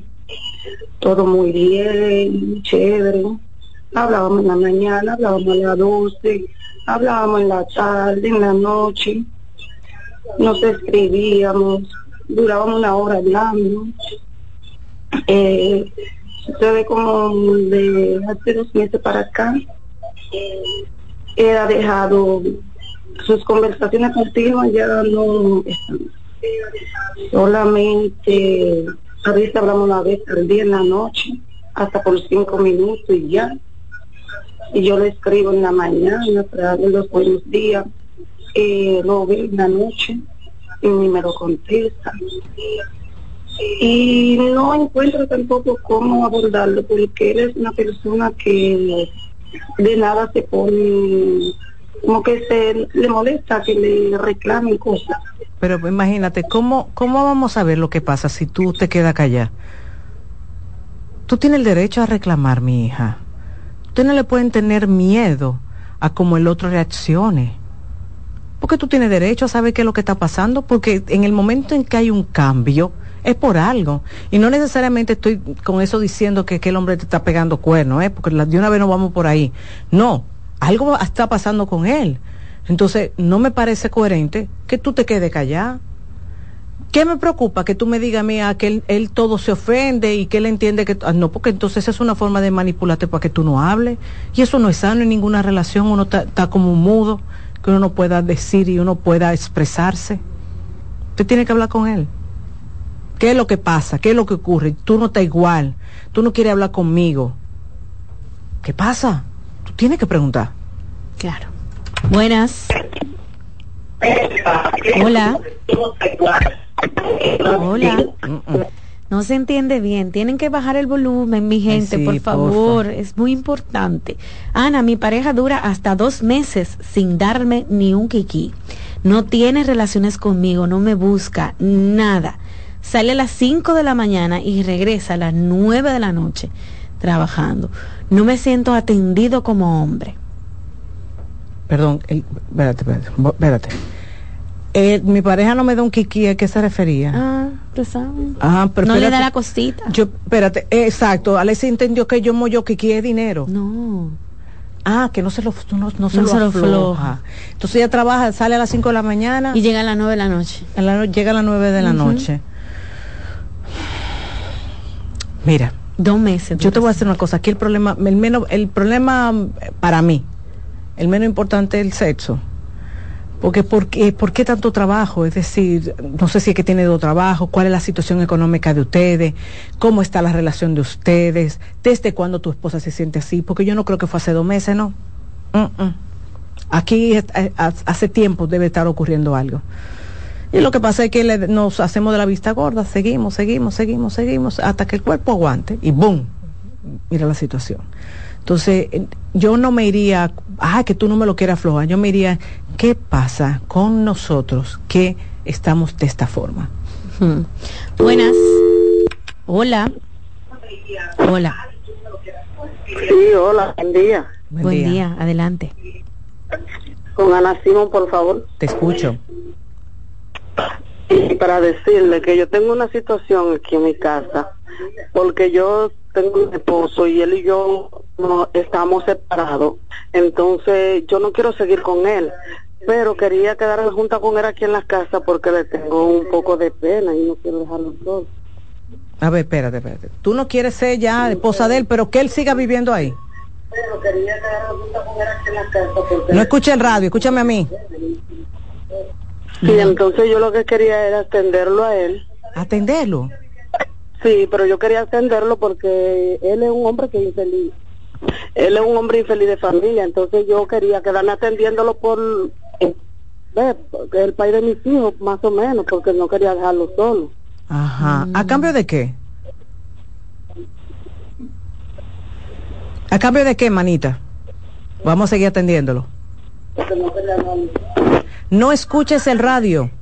Escúchame no, nada, de, que así, que como que me sentía, me, sentía con temor de dejarlo solo, porque tenía temor de que él venga a cometer algún error o algo. Ajá, ¿y como cuál error puede cometer él si tú lo dejas? porque él decía que si yo lo dejaba se mataba. Oh, y dime una cosa, ¿por qué tú lo dejaste de querer? Ah, porque usted sabe que así, no, no, no se encontraba bien esa relación, no había confianza ya. Pero ¿por qué no había confianza? Cuéntame, porque yo no estoy ahí para saber la, la verdad, cuéntame. ¿Te pegaba cuerno? ¿Mm? Deja de oírte en la radio, no voy a poder seguir hablando contigo si tú no me escuchas a mí por el teléfono. Porque él es... No, no, no, no, no, no, es inversos. ¿Eh? ¿Tú le pegabas los cuernos a él? Es inverso. ¿Eh? Es inverso. Él, él, yo conocí a otra persona. Ah, ¿cómo fue? otra persona Ella. por el descuido de él. Ah, él te descuidaba y tú conociste a otra persona. Es eso. Sí, sí. Está difícil comunicarse con ella. Oye, no, se, no, pueden, se pueden escuchar en la radio porque entonces no voy a poder entablar una conversación con ustedes. Tienen que bajar la televisión y la radio cuando ustedes escuchen que le tomamos el teléfono. Por favor. Pero, doctora, en resumen, para ver si entendimos. El, su expareja, su marido, viven en la misma casa. Él está enfermo, a ella le da pena dejarlo, ella no quiere seguir con él porque ella tiene otra persona ella le engañó a él. Pero yo te voy a decir una cosa, eh, ella quiere pagar las culpas de esa forma. Mm, parece. Porque el papá de sus hijos y todo eso. Sí, pero te, voy a decir una cosa, es que eso no le hace bien a nadie. Ahora, si tú decides, yo voy a sacrificar mi vida para cuidarlo a él, y no me estoy refiriendo que la sacrificar la vida significa buscar otro macho, pero significa dejar de vivir muchas cosas porque tú tienes, sigues atada a algo que ya no te interesa. Eso no está bien, pero es su decisión. Claro, bueno. Buenas. Sí, buenas. Adelante. Quiero consultar con la doctora. Dígame. Eh, doctora, yo quiero preguntarle eh, sobre este caso.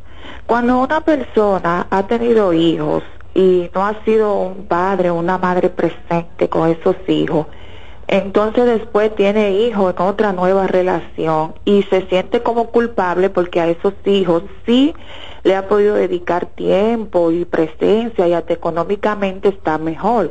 ¿Cómo una persona puede manejar eso, esa culpa, eso, eh, ese sentimiento que no lo deja muchas veces como desarrollarse o avanzar? La mejor forma es encarando esas situaciones que están rumiando en tu vida es decir, lo que te produce culpa está ahí presente, que son esos hijos que tú descuidaste. Y una de las cosas que uno le dice en consulta es acércate a esos hijos. busca a esos hijos. Porque eh, realmente la que es la culpa es la sensación de que yo hice algo mal. Y muchas veces la culpa es cierta. Entonces, que en este caso, como lo que tú me estás diciendo es cierta, la mejor forma de pagar para que deje de existir esa culpa es acercándote a esos hijos. Nunca es tarde. Doctora, mi esposa está aquí ya conmigo porque la preñé de nuevo. Es el muchacho número 5. Bueno, ella puede estar aquí ya, pero cuando ustedes estaban ahí, nadie estaba aquí ya, que es lo que yo digo, porque no se protegen, porque no usan el preservativo, la planificación, pero ya está ahí, está aquí ya, es ver las 5, no es fácil, pero ya, pero ya, ajá. El quille se la va a quitar. ¿Qué vamos a hacer? Ay, Dios mío. Buenas. Buenos días. Adelante. Eh, doctora, mi tema es eh, tu, tu, tu teléfono, no sé, tiene como problemas. Trata de moverte, porque la doctora no, no, te escucha bien. Yo creo que es un tema de señal. A ver. Intenta ahora, a ver. ¿Me escucho mejor así? Ok, como le decía, mi pareja hace un tiempo me fue bien y yo eh, busqué la forma de la... Ay, no, tu, tu teléfono tiene como problemas. No sé si te tienes que mover y marcar de nuevo para recibir tu llamada porque se corta y la doctora no puede escucharte. Hola. Aló, buenos días. Buen día. Buen días. Yo quiero hablar con la doctora algo.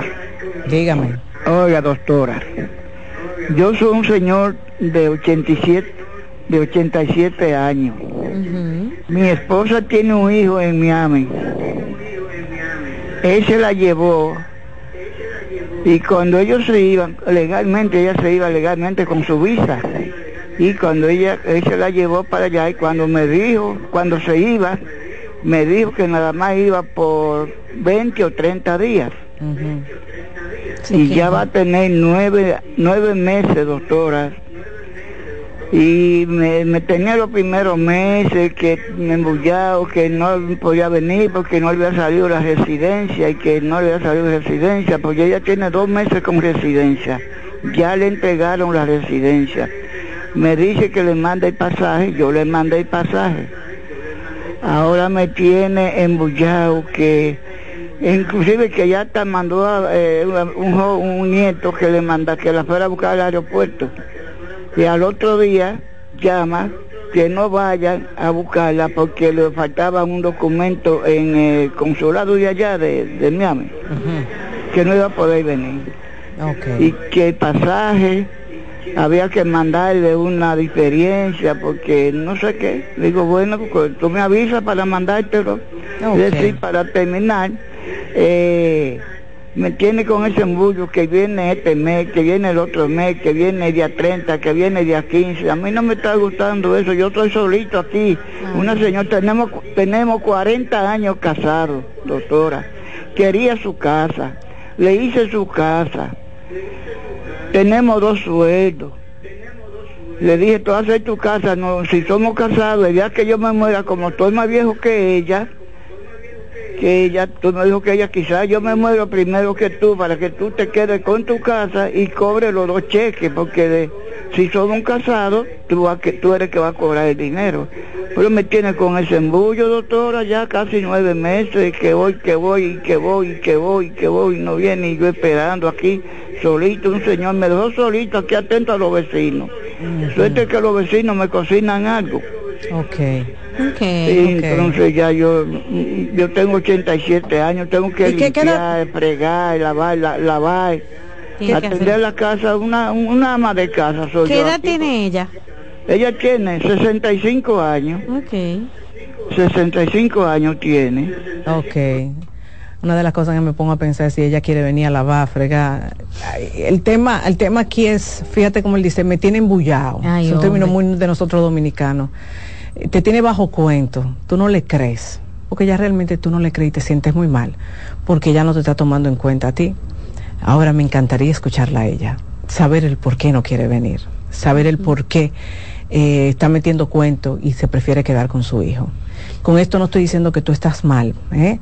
ni que ella esté mal, pero muchas veces hay que escuchar las dos campanas antes de emitir un juicio. Y si va a venir, doctora, porque para qué está haciendo la residencia y todo ese papeleo, si va a venir aquí donde su esposo también. Tienen que sentarse. Creo que la cosa no tan clara.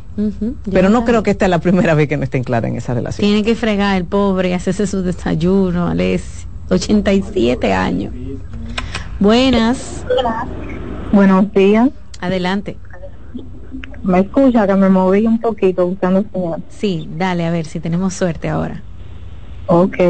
Sí, doctora, le estaba diciendo que mi pareja eh, hace un tiempo me fue como infiel y yo busqué la forma de darme cuenta porque había perdido mi paz y fui al psicólogo incluso por mí y todo eso.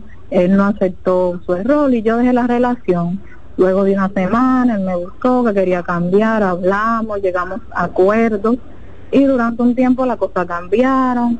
Luego él volvió a lo mismo, yo seguía yendo al psicólogo por mi paz, como le dije, porque ya yo no dormía ni siquiera. Y él, cuando ya yo decidí terminar la relación, él de repente cambió. Teníamos dos meses donde él me demostraba muchísimas cosas y hace dos días, bueno, cuando yo estaba hasta feliz porque él me estaba demostrando muchísimo cambio en todos los aspectos. Y como decía, hace dos días mi hermana, que no vive conmigo, llevó a un chico a mi casa. Y un amigo de él lo vio y le comentó eso. Yo le mostré, le dije que era con mi hermana, le mostré pruebas de mi hermana hablándome de ese tema, de ese chico, para que viera que era verdad. Pues él me dejó de hablar, donde yo le demostré que no había pasado nada, que ese muchacho estaba con mi hermana, era. Y veo que sale con la familia del esposo de su mamá, donde había muchísimas mujeres, salió a beber, no me ha hablado hace dos días y él está como muy descarado y yo no sé cómo qué hacer. Lamento mucho por lo que tú estás pasando. él, él se agarró de esa situación del chico para poder entonces hacer lo que está haciendo. Lamentablemente está usando un tigueraje muy típico donde ah, déjame ver, agarrarme de esto, de que, yo voy a hacer una crisis celo y una cosa y la dejo de llamar porque estoy supuestamente ofendido y es una forma de manipularte. No creo que lo merezca. Fíjate como tú dices, yo le demostré que ese muchacho vino a ver a mi hermana, no a mí. Y ni siquiera tú tenías que demostrar, él tenía que confiar en ti. Pero claro, el ladrón juzga por su condición. Y como él fue cuernero, claramente él no va a confiar en ti. Entonces, yo sé que ahora mismo tú estás sin sitio, como decimos en buen dominicano, pero no deberías de buscarlo. Y que esto ya sea una muestra de que realmente tú tienes una relación que no es tan fuerte como tú creías. Muy débil, muy frágil. Buenas. Hola. Hola. Ay, se conecté. Hola. Eh, yo quería preguntarle a la doctora, porque yo me siento un poco, no sé, que tengo vez estoy depresiva. Eh, mi pareja, nosotros tenemos como 15 años juntos, y últimamente, como hace un año y medio, dos, he notado que él está usando sustancias ilícitas. Hablamos, comenzamos, traté, me dice que no, que lo va a dejar, que sí, que no. Bueno, eh, yo confiaba mucho en él, se me estaba perdiendo dinero, eh, me cogía mis tarjetas, ya no lo hace, pero me queda siempre la duda que si me falta algo, pienso que es él. Claro. Si no lo encuentro, es él. Entonces yo hablé lo último con su familia, bueno, no con todos. Eh, él se enojó mucho conmigo porque no quería que yo hablara con él, pero yo dije, la situación se sabe de la mano mía, ya no puedo hacer más nada. entonces, eh, últimamente ya tenemos una situación en la casa muy distanciada porque yo digo, tú no me armas para el arrepentimiento. Tú dices que no, pero yo no veo el arrepentimiento en ti, de que tú dices, yo voy a luchar por mi familia, voy a luchar por lo que nosotros tenemos y yo me siento como depresiva. Me siento, digo, yo no quiero perder mi relación de 15 años, pero cuando ya yo llego un momento que yo digo, ya no puedo más, no sé qué puedo hacer. Yo le dije, dame una esperanza de que tú vayas al psicólogo, que tú vayas a la iglesia, lo que sea, pero demuéstrame. Él lo que hace es, va al trabajo, llega a la noche, se queda en la casa y no sale los fines de semana, no sale, no hace nada, se queda aquí. Y tal vez yo entienda que él no tiene a nadie, pero que esta es su familia, que somos nosotros. Ok. No lo veo como... Ok. Son muchas cosas. Sí, yo sé. Lo que pasa es que cuando se trabaja con un adicto, lamentablemente, eh, es una tierra de, como digo yo, una tierra de nadie. ¿En qué sentido? Él te puede prometer muchas cosas, pero no la va a poder sostener, porque él está enfermo. Entonces, muchas veces el codependiente no se da cuenta que es el que sostiene la enfermedad, es decir, tú. Y por eso el codependiente es el que tiene que ir a terapia, porque el adicto hace lo que le da la gana al final. Engatusa, miente y consume. Sea que consuma lo que sea adicto de lo que sea. Mi recomendación es que la que tiene que buscar ayuda eres tú para que le puedas poner límites, porque tú no sostienes tus límites. Y por eso él te sigue haciendo lo que te sigue haciendo. Fuiste donde la familia, muchos te van a justificar, otros te van a decir, sí, te ayudamos, pero al final te quedas tú sola con él. Entonces, aunque tú no lo creas, para poderlo ayudar a él, te tienes que ayudar tú. Porque para poder ayudar a un adicto a que se confronte su enfermedad, uno tiene que ponerle límites muy claros. Precisamente, doctora, este jueves, ese programa es para ella, este jueves estará la Fundación Fénix, que trabaja en temas de adicción, hablando de la codependencia de un adicto, en el tema de la familia y todo eso. Excelente. No te lo pierdas a las 10 de la mañana este jueves. Ahora hacemos una pausa, al regreso continuamos con más preguntas.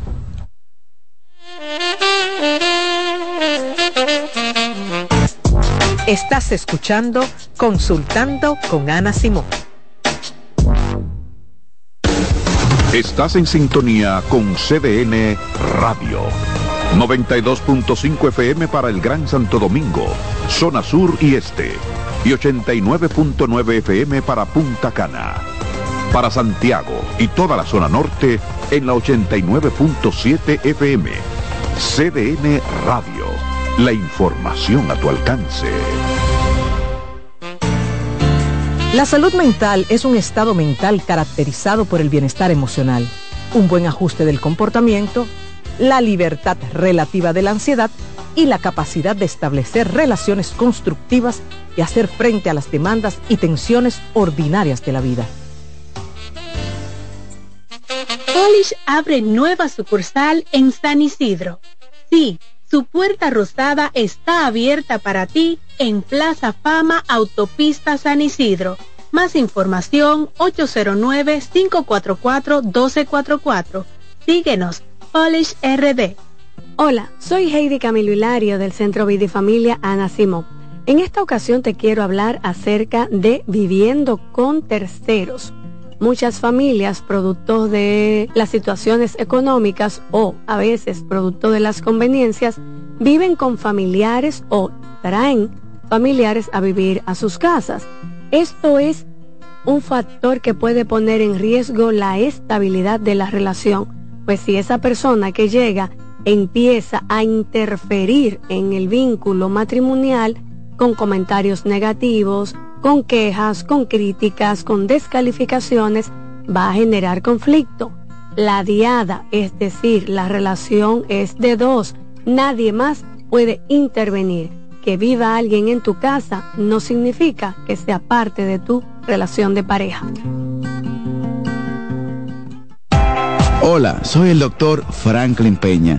Quiero decirte que la abdominoplastia es el procedimiento quirúrgico para eliminar el exceso de piel en el abdomen, restaurar los músculos y darle forma a la silueta, la cintura y la espalda. Recuerda, la abdominoplastia y lipoescultura es el procedimiento para después de tener hijos.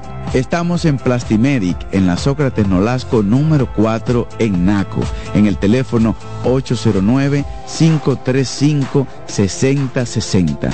No olvides visitar nuestro Instagram, Dr. Franklin Peña, donde está toda la información acerca de cirugía plástica en nuestro país. ¿Sabías que durante los primeros tres años de vida es cuando aparece el periodo más importante para la adquisición de las habilidades del habla y del lenguaje? Los niños pasan por diferentes etapas en el desarrollo de su lenguaje, desde los primeros balbuceos hasta lograr tener conversaciones fluidas. Por eso, es importante estimularlos desde temprano, promoviendo la interacción a través de juegos, canciones, conversaciones y actividades cotidianas, porque de esta forma pueden aprender a comunicar sus necesidades, pensamientos y emociones de manera efectiva.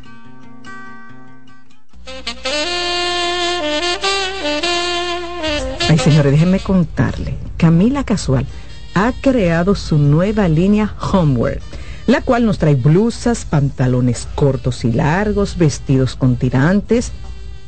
Y miren, en tejidos de rayón, satín y crepé, con hermosos estampados para una edición limitada.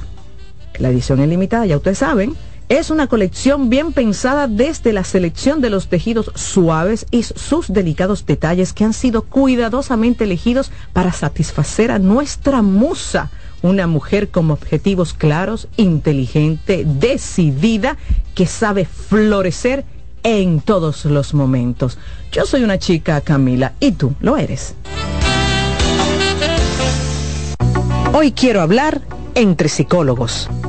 Hola. Te habla Loren Isa, directora de la sede Infanto Juvenil del Centro Vida y Familia Ana Simón.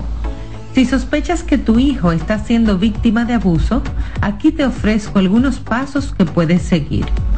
Habla con tu hijo sin juzgarlo o presionarlo, de forma calmada, ofreciéndole un ambiente de confianza. Tranquilízalo, ayúdalo a entender que no fue su culpa. Valida sus emociones es importante que sepa que tendrá ayuda y que está a salvo. En caso de que sospeches de un depredador en línea, documenta todo para tener pruebas.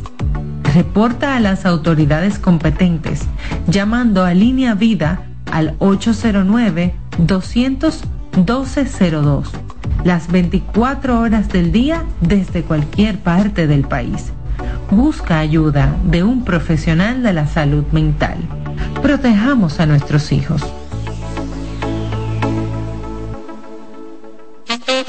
¿Te perdiste algún programa? Todo nuestro contenido está disponible en mi canal en YouTube. Ana Simón.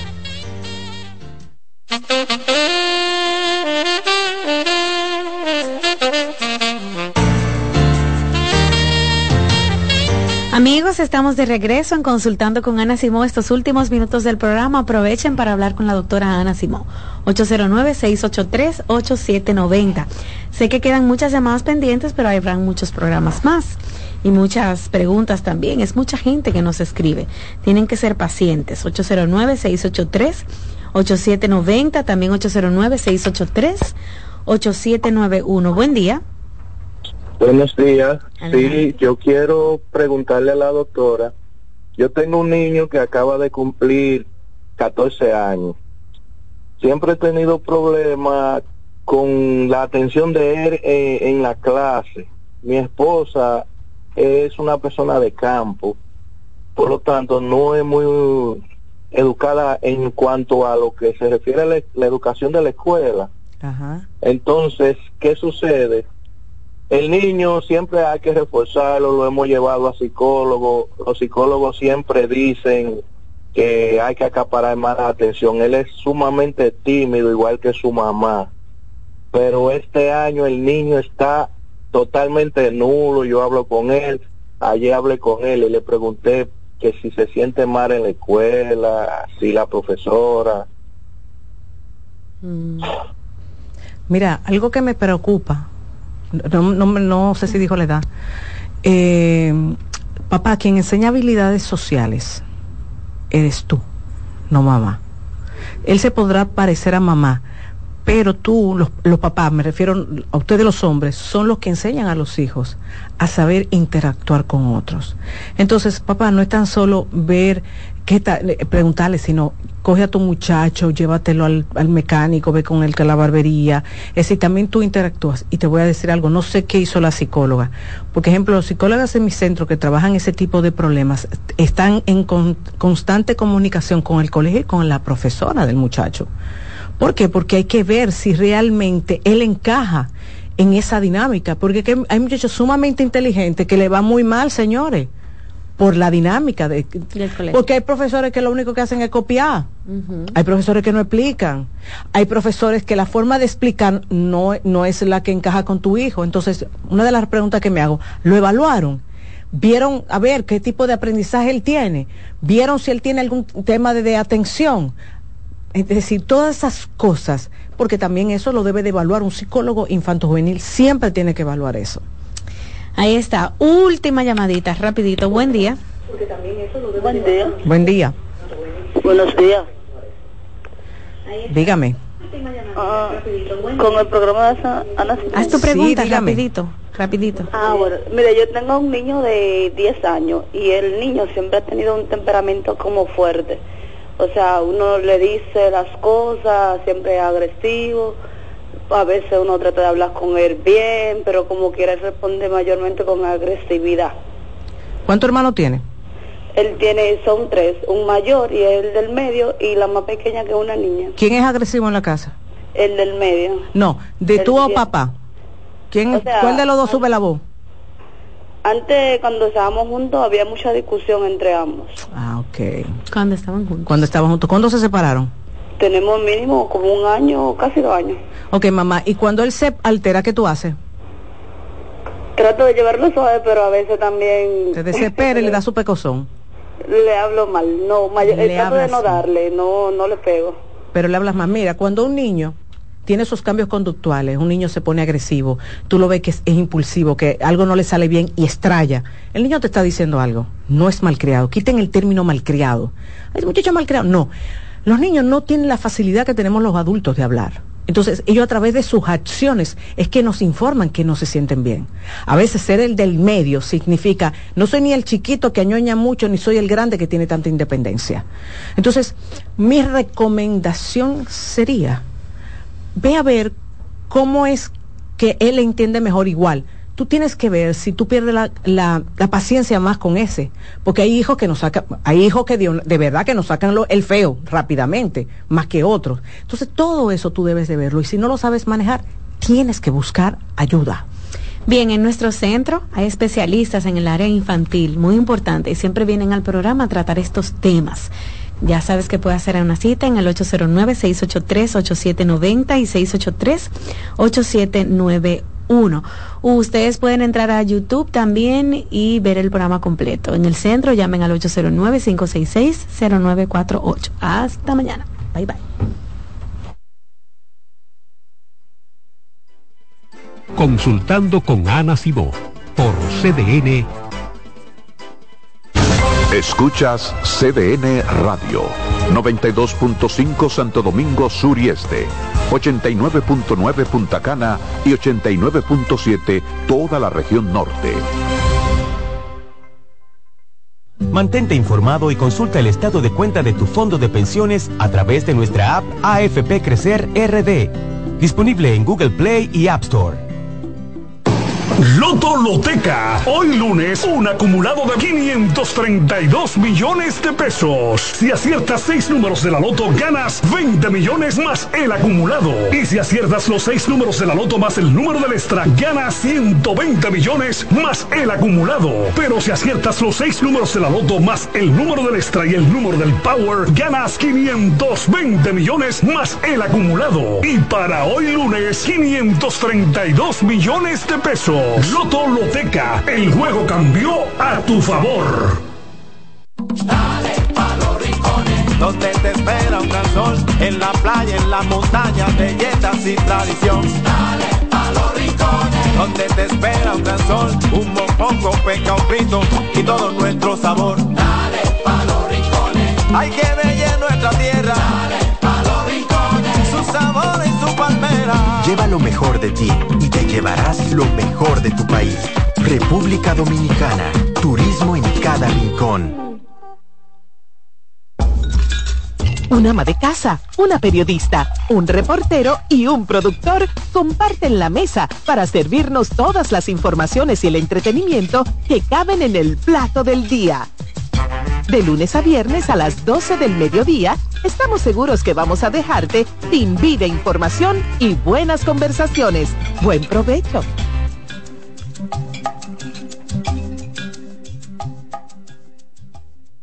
Los juegos de la NBA están en CDN Deportes. La 78 octava temporada regular de la NBA, que se extiende hasta abril del 2024, así como los playoffs, que comienzan el 20 de abril.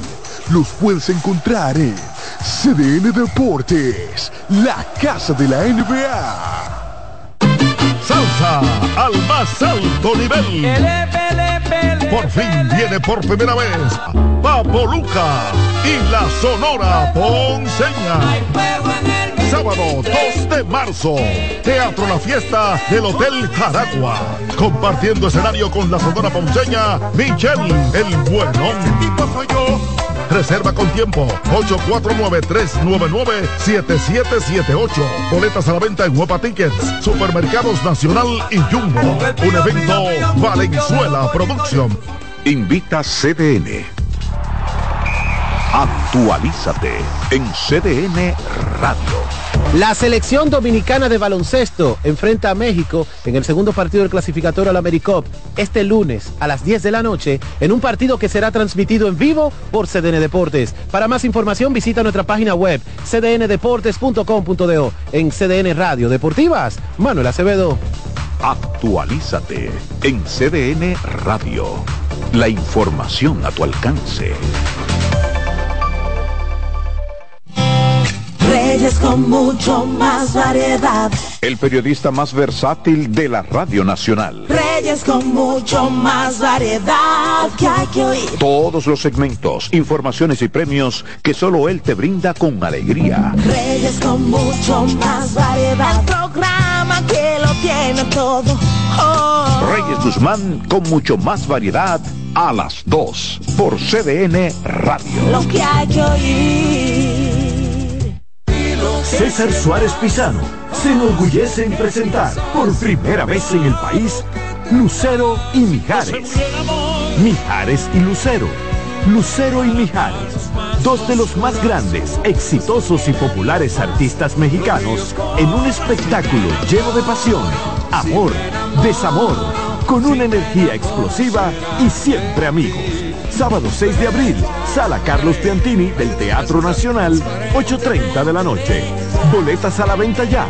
Huepa Supermercados Nacional y Jumbo.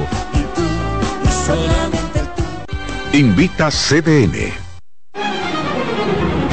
CDN Radio tiene el espacio más transparente, plural y profesional de la Radio Nacional. Cada día, los comunicadores más informados analizan el acontecer nacional en La Expresión de la Tarde. Un equipo de periodistas comprometidos a informarte con verticalidad y veracidad. Porque en este país tan pequeño, en este país de Macondo, todo se sabe. La Expresión de la Tarde, de lunes a viernes de 3 a 5 de la tarde por CDN Radio. En CDN Radio, la hora 11 de la mañana. Presentamos Generación Deportiva por 92.5 FM y 89.7. CDN Radio.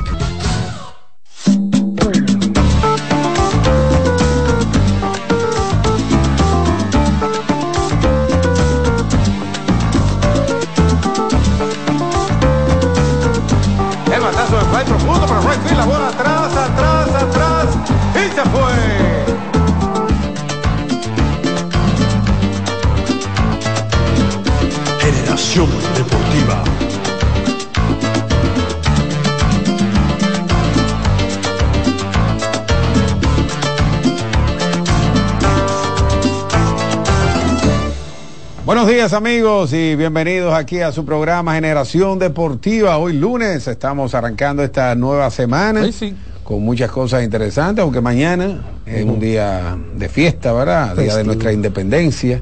No vamos a estar aquí presentes. No 27 laborable. De, de febrero, no laborable.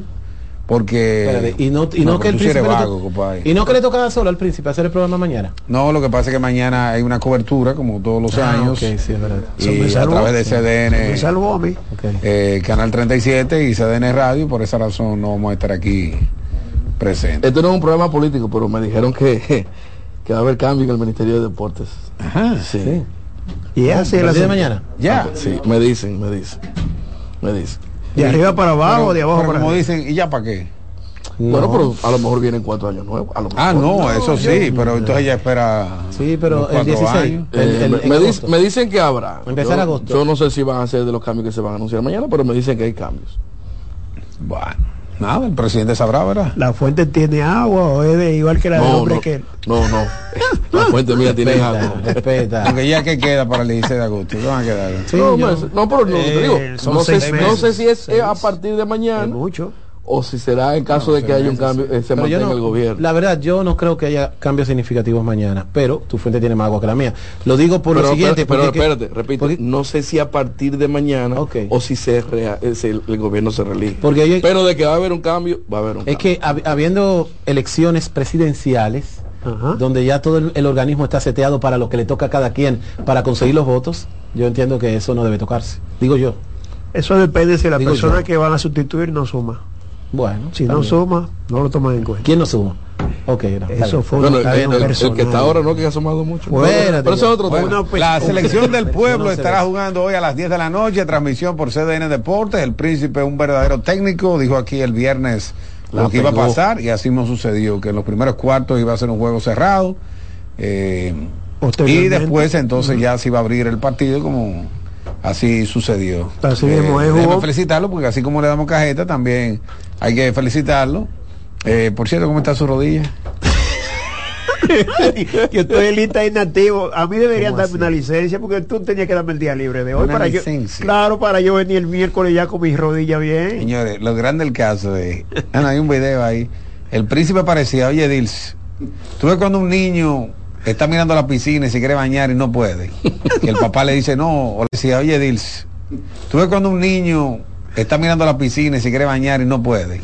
Y el papá le dice, no, o la mamá le dice, usted no se puede bañar. Tiene que hacer la digestión. Y así mismo estaba el príncipe. ¿Por qué? Le dijimos que con esa rodilla pelada que él tenía. Sangrando. Sí, sangrando. Sangrando. Si se metía al agua, nosotros salíamos. Porque si en la playa no hay problema, porque el agua de sal eso lo cura todo. Pero en la piscina comer, vamos a comer. No habíamos llegado, ya quería comer. No, se dijo que a las 3 de la tarde que se iba a comer. Y eso, ya tú sabes.